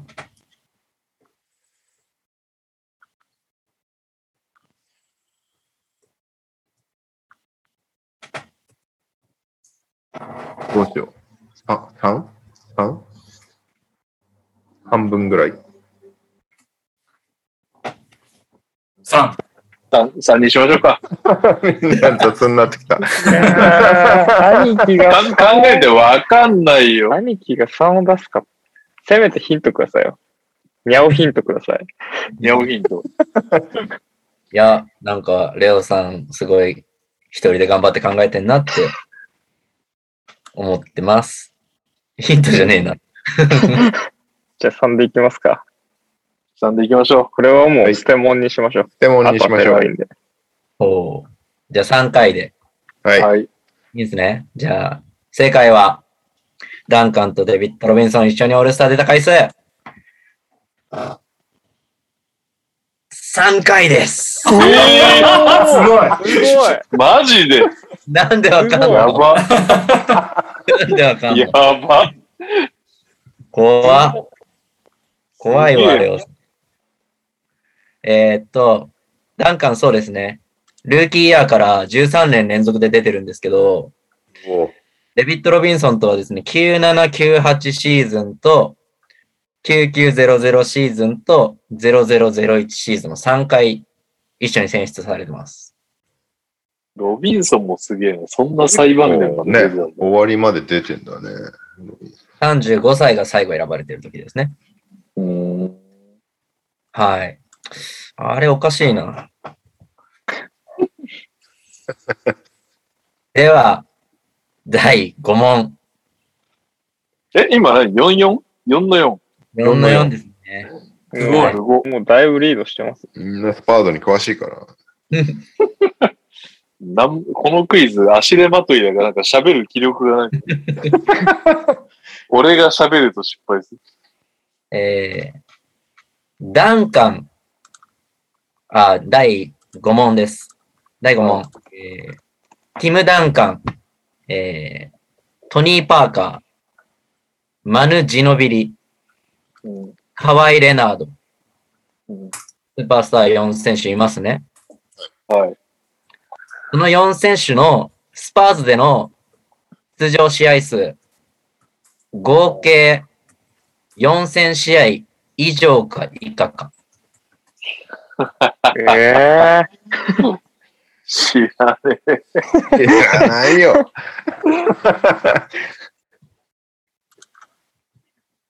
4000? いや 4000? これ当てに行きますか当てに行かないなら僕4000出てないんじゃないですかね。そんなことないですかね。なるなる。ちょっとその根拠をしろ。ええ意外と出てないんだね、じゃないですか、これ。違いますでも、何回一人で1000試合ぐらい出てるでしょ、多分。えでも4出てんじ人ゃそない、あ、そっか。え、4人揃ってじゃなくてですか普通にスパーズとして出た試合ですかと、合ダ計ンでしょカンがスパーズあーで、まあ、だから、ん河合以外は全員スパーズでしか出てないけど、あダン。カあン、パーカー、ジノビリのレギュラダーシーズンンカの試合数とー、ダンカン、そうね。4000? 4000試合行ってるか行ってないかです。じゃあ、行ってそうっすけどね。ジノビリだって確か2003に年ぐらいからいますよね。この出し方は確かにでも、言ってないだよね。でも出し方は言ってないだろうそなってう思そうそういや、だから多分ね、ダンカン、パーカー、ジノビリはそれぞれ1000超えてると思うのよ。だからそれだけで3000じゃん。で、端数名前が足りてないつけるとパターンですね。 1000ちょいでしょで、河合が実はそんな出てないんだね、みたいなやつなんだよね、多分。河合なるは、ほどね。俺ファンタジーで撮った時むちゃくちゃ休み上がったりしたやつ。であいつ何年ぐらいいたんでしたっけ結局、3年ぐらいですか。三いや、もっといいよ。あ、もっといえ、まもっすといねな。かったもっといたまあでもワンシーズンとか棒に振ってたりするもんね。確かにでも、5年いても、1000はいかないっすよね。行かない。いやいいじゃあ、行ってないにしよう。 3900。行ってない。よ。 3975。オッケー。じゃあそれ。 行ってない。えない。いいんすか以下で。はい。では、正解は、4人のスパーズでの出場試合数、4000以上です。やったおーマジあ、か。そうなんだ。ーイェーイ心理勝ちやわ。信じがち。もうゲームが変わってきちゃっ裏たよの 裏。ゲーム性が。えーっとですね、ティム・ダンカンが一番多くて、1392試合出てます。ひおえーで、トニー・パーカーが1198試合出てます。うんだから2人で2600試合ぐらい行ってるんですね。うん。で、だかジらねノビリが1057試合。やっぱ3人1000超えてんだね。なんで3人で3650ぐらい行ってるんですよ。はいはい。ああ、なるほどね。河合はスパーズで407試合出てるんですなるほど。ほよ。すると、4054試合です。4人で。ほおーすごいなぁ際どい。え、河合結局何シーズンいたのスパーズ。河合はですね、えーっと、でも7、6、7いたっす、いまやっぱいたよね違いましたね。で、なんか、あ残念の、オーバーするまでは結構出場しまくってたと思いますそう、そうレナード。うんはい。というわけで、皆さんちょっと NBA ね、もうちょっと頑張って見直してくださいね。うん。えーでは、第6問。皆さん大好きな4択です。えうんー次の4人の中で、スパーズ在籍時の平均得点が最も低いのは誰でしょ低い。はい。うえーいきます。ティム・ダンカン。デマー・デ・ローザン。ラマーカス・オルドリッチ。デビッド・ロビンソン。わかんねむずっ低い人。低い人。え。全然わかんねえ。オルドリッチ20点超えてますかねオールドリッジ超えてないんじゃないない。全員超えてないですかね全員超えてないんだよ。いや、レローザン超えエてる。ローザン超えてるんじゃん。いゃないおーあ、でもスパーズ時代どうなんだっけや、レローザンはね、超えてると思う。あー、でもどうだろう。 超えてると思うけどな超えてると思う。意外意意外外とチームダンカン。とティム・ダンカンな気がするんだよな。意外とティムずダンっカとンいたもんね。うん。意外とティムダンカそン。うロビンソンはね、超えてると思うんだよ、20。マジ。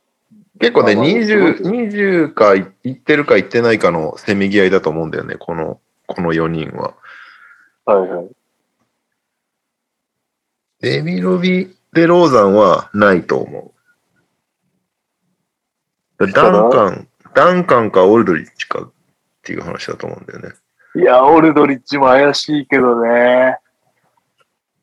でもオルドリッチ、スパーズ時代は、ポートランド時代は絶対超えてるもんね。そうだね。スパーズに行ってからどうかなっていうことでね。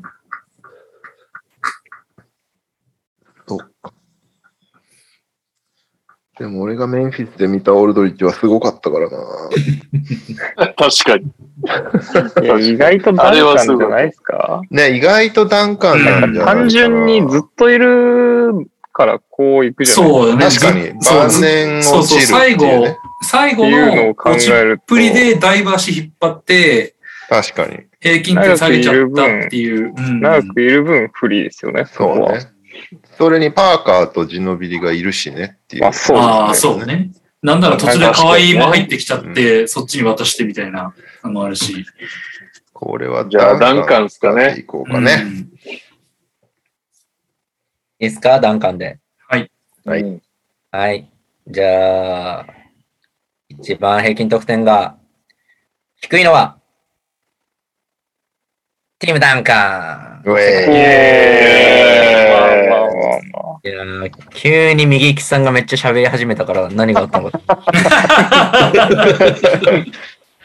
えーっとですね、はい。カズマとかが言ってた通り、やっぱダンカンは晩年にかなり数字を落としてますね。ーはいはいはい。えー、一番低くて平均19得点です。まあ、でも19取ってるのか、すごいね。割としっかりしてます。 3人は、デローザンが21.6点、うんうんうんえーデビッド・ロビンソンが21.1点、21.1得点。で、えーオルドリッジが19.5得点ですね。なので、まあ皆さんの考察通り、えー、ダンカンが一番低い。ちなみに、えースパーズの歴代最高平均得点を持ってるのは、かの有名なジョージ・ガービンさんですね。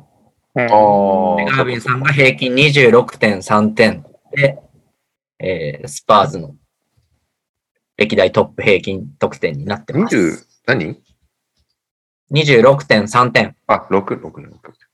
はい。ですね。じゃあこれは正解ということで。だぜ今のところ6分の5ですので、このまま残り全問正解すれば、いつもと同じ8問正解になります。うん頑張って僕の心理を読んでください。では、第7問。はい。また4択です。えー次の4人の中で、1シーズンの3成功数が最も多いのは誰でしょうえっと、まあ、その4人の中で、スパーズ在籍時に1シーズンで一番3決めたどのシーズンでもいいってことそのどのシキャリアーズンでもいい。その選手のキャリアハイシーズンですねなる。のスリーポイント成功数が多い人は誰でしょうえー、選手いきます。えーパティ・ミルズ。マヌ・ジノビリ。ロジャー・メイスン・ジュニア。えーブリン・フォーブス。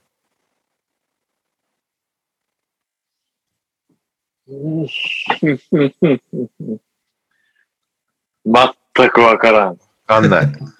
でも、ミルズ、そいやーんな出てないからな。どうどうなんだろ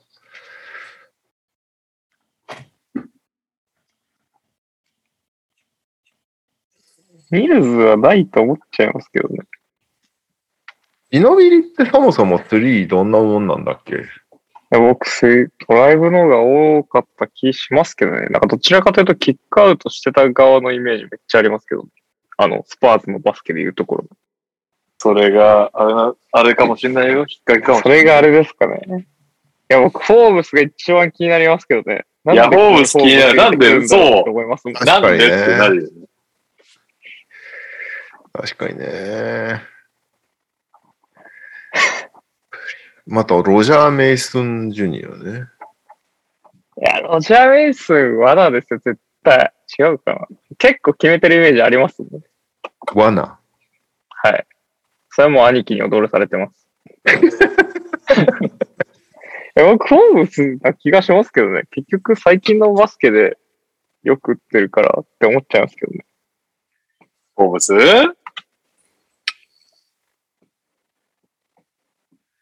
まあでも考えても全くわかんないから、好物なら好物でいい です、私は。僕はフォーブスな気がします。そうしましょう。ブリーン好物で。いいですかうん、大丈夫です。はい。えーこの4人の中で最も1シーズンの3成功数が多いのは、はい。うーん、フォーブス。ここに入れてきたらそうですよ。ああ。ああ。もうなんかほんとそういうゲームになってきてるニャオの心理を読みつつ、各チームに詳しくなれ る。なんていいゲームなんだ。いい回ですね。えっとですね、まあ、正解のフォーブスが一番多いんですけど、フォーブスは176本決めたシーズンがあります。そんな大したことねえんだ。それでトップなんですよ。うん。で、この4人の中だと、2番目に多いのはロジャー・メイスンですね。166本のシーズンがあります。えで、次いで、パティ・ミルズ、161本。ーニルズが大したことねえな。ジノビリは156本が最高ですね。うん。で、えーっと、スパーズの中で、歴代最高は、レオさんの大親友、ダニー・グリーンおお。ああ、それはそっか。が、えー何本191本決めたシーズンがあります。 100? 何191本ですね。おお。がなるほどスねパーズレコードになってます。うん。なんでまあ、あ、多分今後き、なんか更新されるような記録かなとは思うんですけど、そうだ確かに。はい、正解は、フォーブスでした。正解、おめでとう。あー、やばい。あと2問か。 2分の1でいいいいってことだよね。そうですね。では、第8問。えー今から4人の選手を読み上げますね。えーその4人が、は、あの、スパーズにドラフトされた選手なんですけど、はい。ドラフトされた年度が古い順に並べてください。そういうやつね。これね、カズマとかレオさんが得意かなと思いますが。いきます。えー、ジョージ・ヒル。ジェームス・アンダーソン。ティアゴ・スプリッター。ダジュアン・ブレア。はい。並べ替えてください。レアまあ、タイリークとかと一緒です。タイリークと帰り。何年2009。れがブレアね。なはずですね。あと、誰だっけジジョョージ、ジョジョージージヒルフリッターとジェームス・アンダーソンです。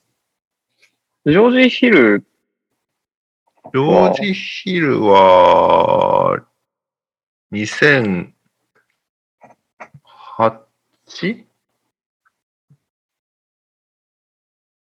ジョージ・ヒルそんな、フリいや、むず、ジェームス・アンダーソンが一番遅い気がする。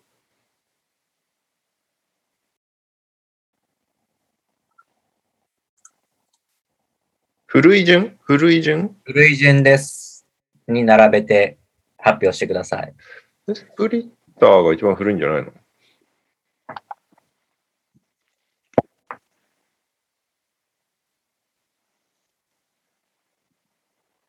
まあ、ぜひ、右さんもトニさんも加わってくださいね。いやいや、全くわかんない。うん、全然わかんない。スプリッターってドラフト組だったんだ、みたいな感じ。レベル的に。さあ、あスプリッター、ヒルとかだよね、多分ね。フリッター、ヒル。フリッターのが先ですよね、きっと。スプリッターの方が先だと思ヒスプル、リッター、スプリッター、ヒル、ブレア。ジェームさんブレアが2009は間違いないと思います。う。したら、フリッター、ヒル、ブスプレリアッ。ター、ヒル、ブレア、ジェームズ・アンダーソン。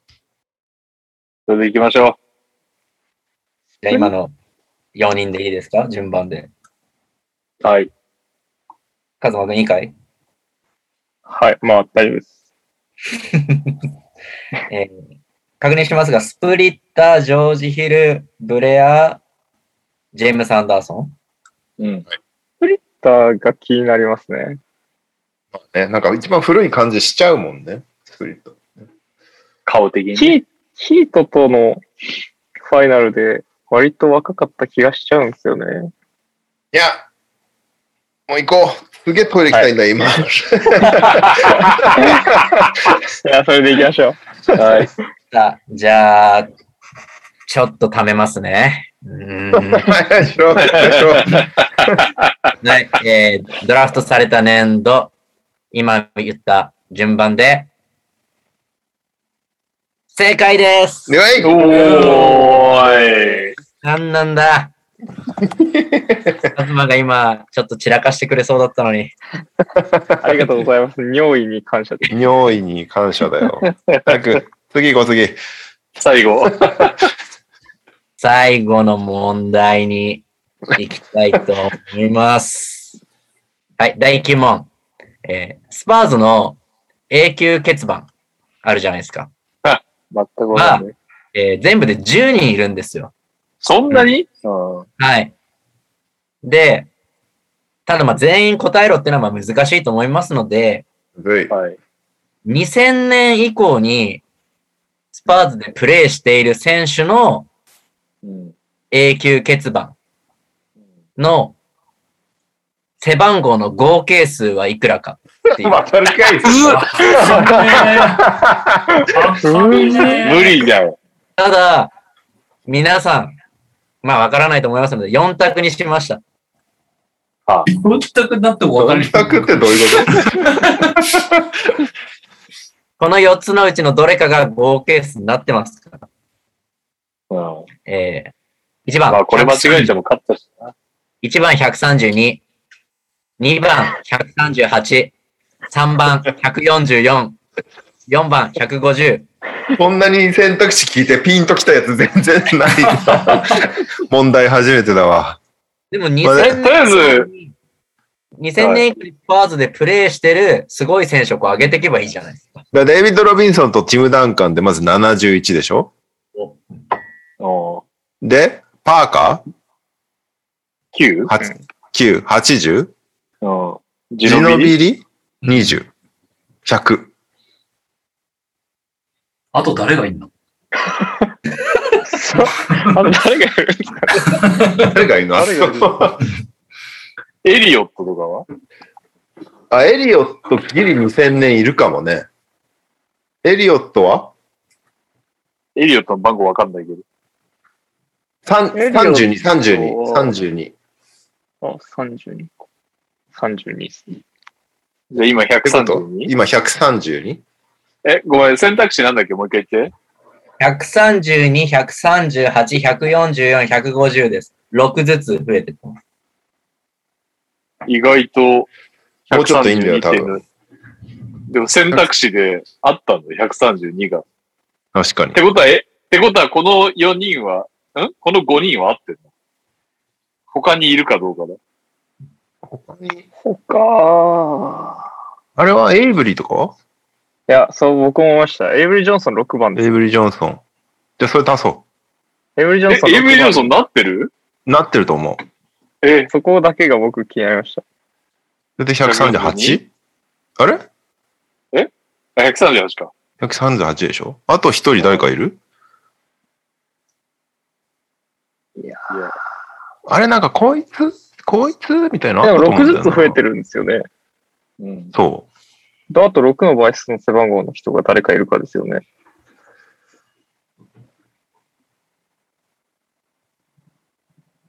あれだブルース・ボーエンだ。え、ボーエンって永久計算なってるんですね。でも12番なんだよ。まあ、12番ですね。 6の倍数 なんだよ。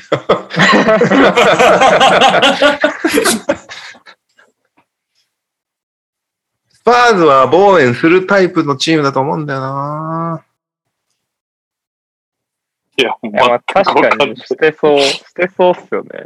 え、138に12足して150ってことうん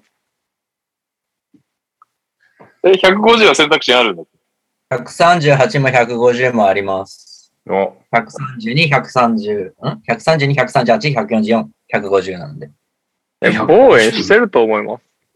されてんじゃないですか出てんじゃないだって12番ですよ。きっと誰かしら来てんのに、最近来てるの見たことないですよ。ああ、確かに。バーズだもの。ボーエンするんじゃないじゃあ150。はうい。ん。え、150ではい、はい150で。えーっと、2000年以降にスパーズでプレーしている選手の永久欠番、背番号合計数。正解は、150ですす。げえ。すごいわ。マジで。 レオさんやばいわ。こいれテやーレビ番組ならやらせを疑えるレベルだね、ちょっと。このままテレビチャンピオンに売り込みに 行こう。あれですね、俺スパのーズ王選手権。想定というか、俺の筋書き通りに進んでたんですけどね。あの、何がエイブリーぐらいまで考えて、138で、それで言ってくれるかなっていうので、138もはいはいは言ってい。たんですけど、望遠出しちゃったか。 すごいっすね。3週連続で8問ですよ。必ず一問間違えていくスタイルっていう。すごいなすごい。はい。今週も9問中8問正解ということで、ファミリーの勝利です。やったねね。イえ。エーイ。俺一人だったら絶対無理だ、これ。来週はもうちょっと、金利読まれないよう に、練ってきます。はい。というわけで、もう、今週も3時間いきそうですけど、おーっ本当と。だ。普通のでございまあートイレ行ってきていいかな。す。いってらっしゃいませ。ミュートしてくださいね、ミュート。はい、というわけで、LTR ネーム左巻きのティム・ダンカンです。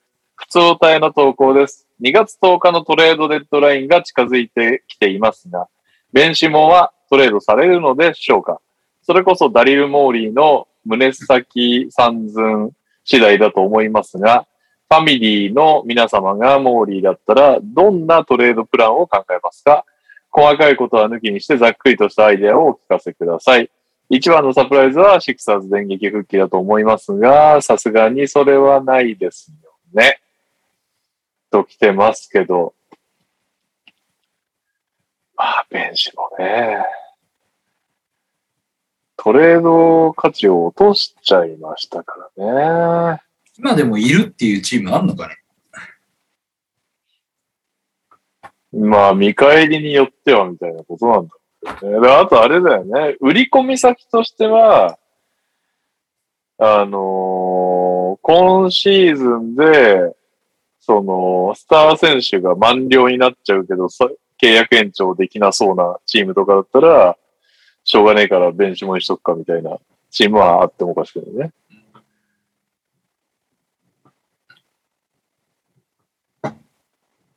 ぐらいうん。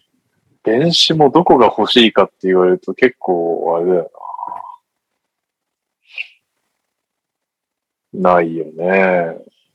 パッと浮かばないよね。パッと浮かぶほどの汎用性がないから困ってるよね。うん。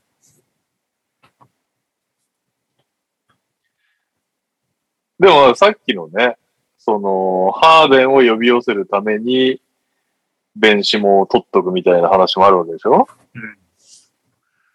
それ考えちゃうなそれが成立するんであればなんかベストな風に見えちゃうしなうん。レオさん聞いてはいましたか話。はい。弁子ものトレードプランをお願いします。私も今一番欲しいチームは、ここアスレチックなでウィングも守れて、リバウンドもしっかりできて、シクサーズじゃないかな。それだ。それにしよ。そうれ か。うん。一番今欲しがってるのシクサーズだと思う、うん俺。だってそういう風に作ったんだもんね、チ ームを。じゃあ、エシンクビサーーズドかがらさシクサーズへ。はい。クソほど活躍してる中で、ね、どう、どうすん、どこまで引っ張るつもりなんだろうね、これね、本当に。まあ、一番濃厚なのはし、どこにも行かないじゃないかな、今シーズン。で、どこにも、どこどでもこプにレも行ーしなかい。ない、出ない。なるほどね。ひでえ話になってきましたね。ということで、キム・ダンカンさん、すいません。どこにも行かないということで、よろしくお願いします。サクハルパパです。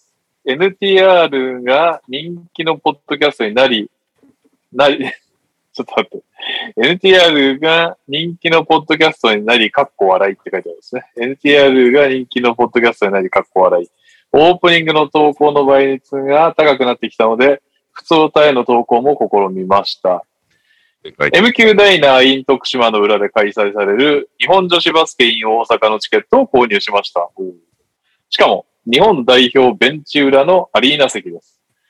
ここでお聞きしたいのは、スパスポーツ観戦自体20年ぶり、ましてや、バスケの試合は約30年ぶりの生は生観戦です。観戦での注意点とこれは持っていくと便利なものがあれば教えてください。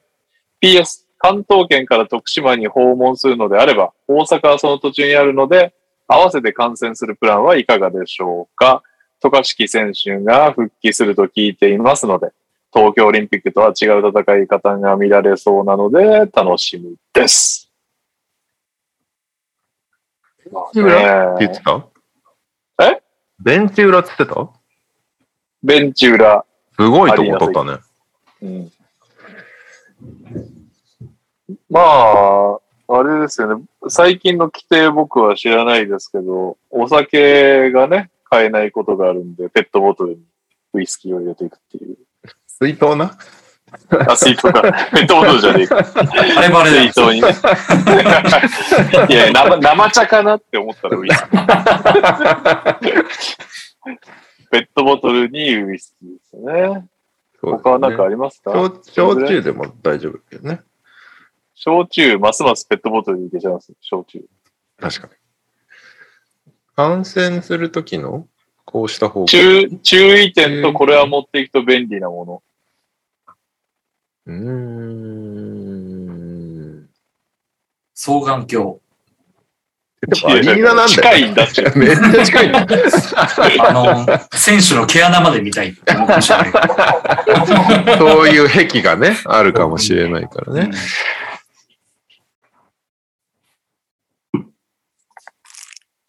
これを持っていくといいと、注意点うん。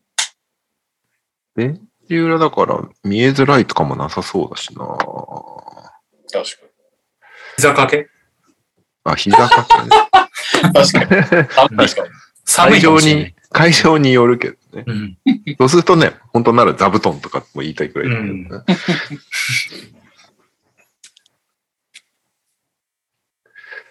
持ってくといいもの。あるんだよな、きっと。いつもこれあるといいなって思うの。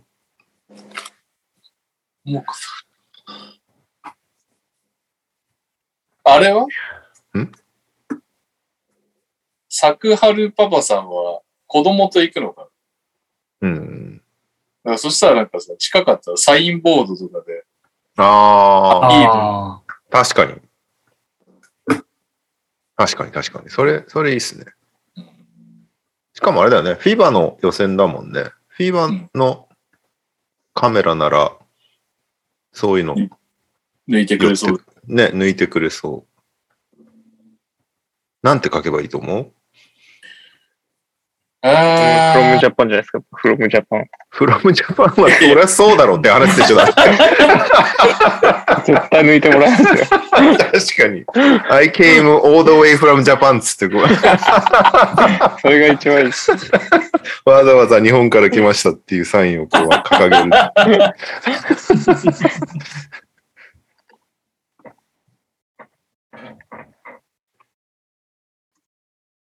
ここまで飛ばせとかね。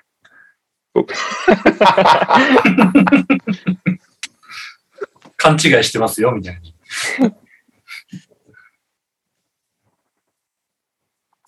確かサクハルパパさんは両方娘さんなんで子供とかいるんだったらね、この子供たちが誰々選手のファンですみたいなボード掲げてたらなんか サイ確かンにね。もらえるかもしれないね、それはね。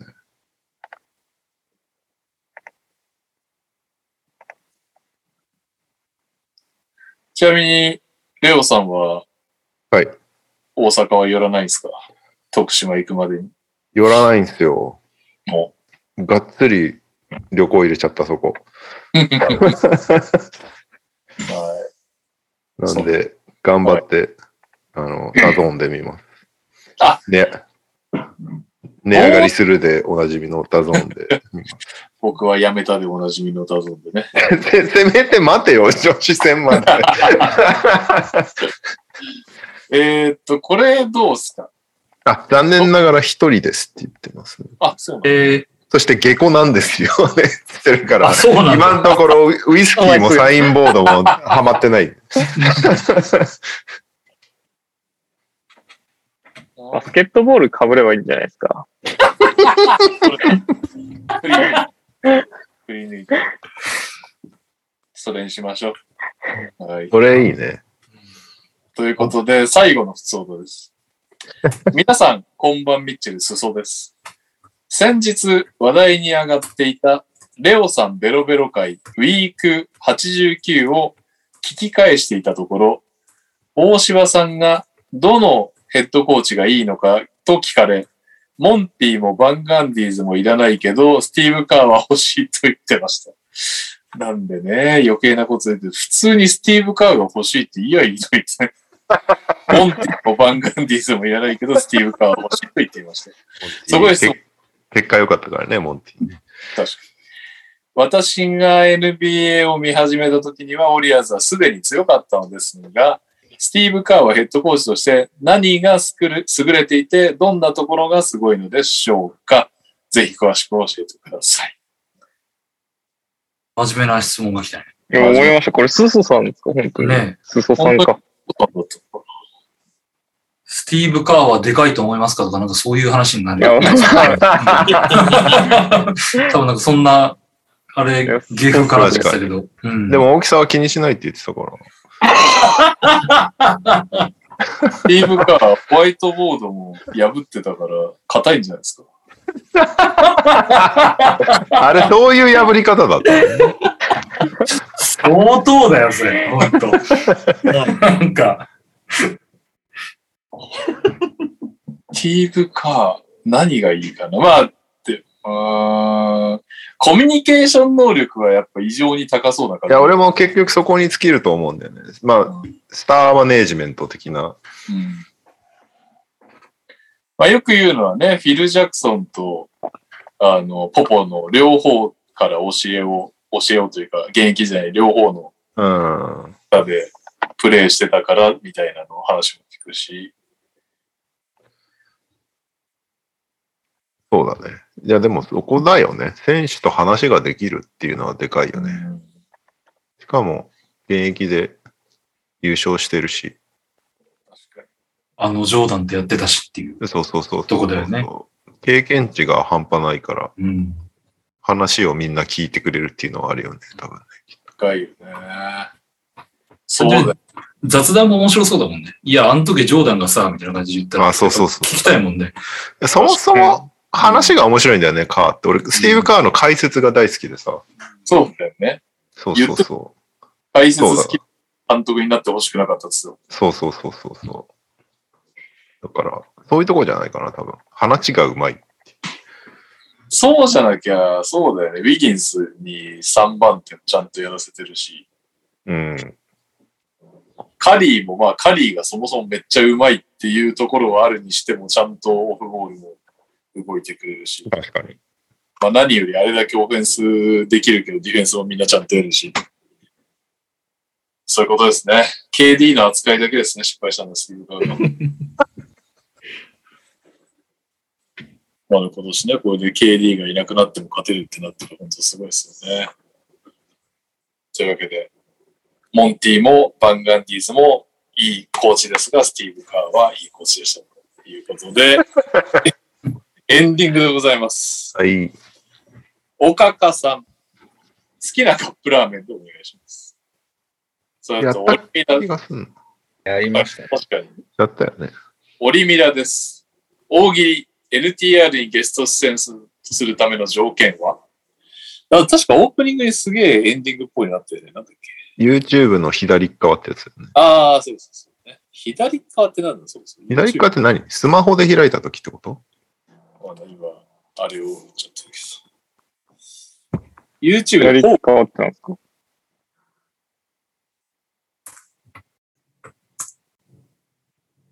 ホーム、え、一番最初に出てくるやつで。ではない。あ、登録チャンネルでってことか登録チャンネルの左側あ、スマホで見ると一番上の、上の方に、いなんか一列になってるやつの左側ってことえ、スマホ一番、その、こう更新されてるみたいなやつ。ああ、はいはいはいはいはい。なるほどね。はいはい、そういうことで、一番上のね。いいっすよ。これにします更新にしなきゃいけないです。僕、名前順なんで、全然違いました。更新にすればいいんですね。関連え、スマホで見てるスマホで見て、え、チャンネルリストのところですよね。登録の、登録チャンネルの一番上に、あはのい、3つ、アイコンがこう並んでるじゃないですか。アイコンが並んでるやつですね。ここを言えばいいんですよね。はい。登録チャンネルこれ何順にしてるかによって多分変わります。結え、構。何順とかあるのこれ。僕、名前順にしてます。俺は関連度順ってなってる。俺も関連度順になってる。僕は名前順なので。いや、関連度なんでもいい関連度順します。多分、デフォルトが関連度なんだと思うけど。なるほど。もう、知らんけど。僕だからいいじったことなダイナーいとか、から俺ここ。こっちにいるんですよ。ダイナーは常にアイコン見えてる。はい、じゃあ新しいアクティビティにするあああ、、それでもいいかもしれ名ない。前、新しいアクティビティ面白くないんじゃないかな。関連度の方がいろいろ自分が見てる動画が出るから、え、ダイナーは抜きにするそれともありにする抜きにしよっか。じゃあ、ダイナー、バスケットボールダイナー、皆さん見てくださいねは抜きにして、じゃあ出てるやつは抜きにする。俺、井戸端になっちゃうから、井戸端も抜きにしていい、うんいいいいですよ。はい。じゃあ関連度で一番上に出てくるやつ、自分が出てるやつ以外でっていうことでね。それ3つ一番上だけ一番上一番上だけね。はい。の家です。え、ちょっと待ってください。まだ全然、全然理解してないです。YouTube? スマホで YouTube を開いて、 はい。えーっと、登録チャンネルの、登録チャンネルとかないんですけど。え下にあるだろう。下の方に。に、なんも、ホーム、ショート、なんかでプラスみたいなの書いてあって、その横ない。僕ロ、アカウントとか持ってない。ええじゃあ、ないですね。じゃあないね。多分マジでチャンネル登録したことないとよ思うく、よく見る、あ、てか最後に見た YouTube の動画は何かでいいんだよね、そしたら。それでしょうん。あ、あ、スマホじゃなくてもいいですかうん大丈夫ですよ。う。うん。テレビで見てるんで、あ、そういうことね。そっちで調べます。じゃあ。ちょっと待ってください。こいつは絶対ダイナー登録してくれてないな。そういうことだね。 あアカウント持ってないと思うんだって。でも正解、正解っちゃ正解な気がします。僕のチャンネルは。表示されてるのは。正解ってことなんだ。あります。昨今話題のやつがちょ上がってきまあ俺も昨今話題のやつかな。全然話題じゃないな。全然話題じゃないよ。え、直近で見たやつでいいんですかねじゃだから、ニャオだけ直近で見たやつね。あ。はーい。えーっと。はい、わかりました。ありました。では、えー、 なんだっけ。えーっと、エンディングです。YouTube で最初に関連動画で、関連性が高い動画で最初に出てきた YouTube。私から参ります。はずまで終わります。 3、2、て。 1。小山和弘の YouTube ゴルフトレンドウォッチャー。料理研究家、高健鉄公式チャンネル。えー、45ゴルフ、片山慎吾チャンネル。えーゲーム実況動画、牛沢って人の動画見て見てます。えー、日本バスケットボール協会 JBA。すすごっええー行こうと思ったんですけど、挨拶が先かなと思って。 See いやあげー。そんな見て私んのの前のあれ見てないですかインサイド暁。あー、インサイダー暁見てるとそうなんはいだ。僕毎日見てるんで、インサイド暁、女子のバスケの合宿密着してて面白いですよ。はいはいはい。インサイダー暁面白いよね、最近ね。ここ1週間ぐらい多分出てるんじゃないですかね。多分それもあって上がっていってるのかなと思いましたけど。なるほどね。なるほどね。はい。お疲れ様でした。はい。そうですか。でした。結局3時間14分。ちょっと何なんだろ最うね近病気じゃない 大丈夫普通に長いよね。普通に長いよね。よく何な聞いんだろうてくれてるわ、みんな。ありがとうございなまんだろうなありがとうございます。す。はい。というわけで、お疲れ様でございました。お疲れ様でしたでした。お疲れ様ですおやすみなさい。おやすみなさい。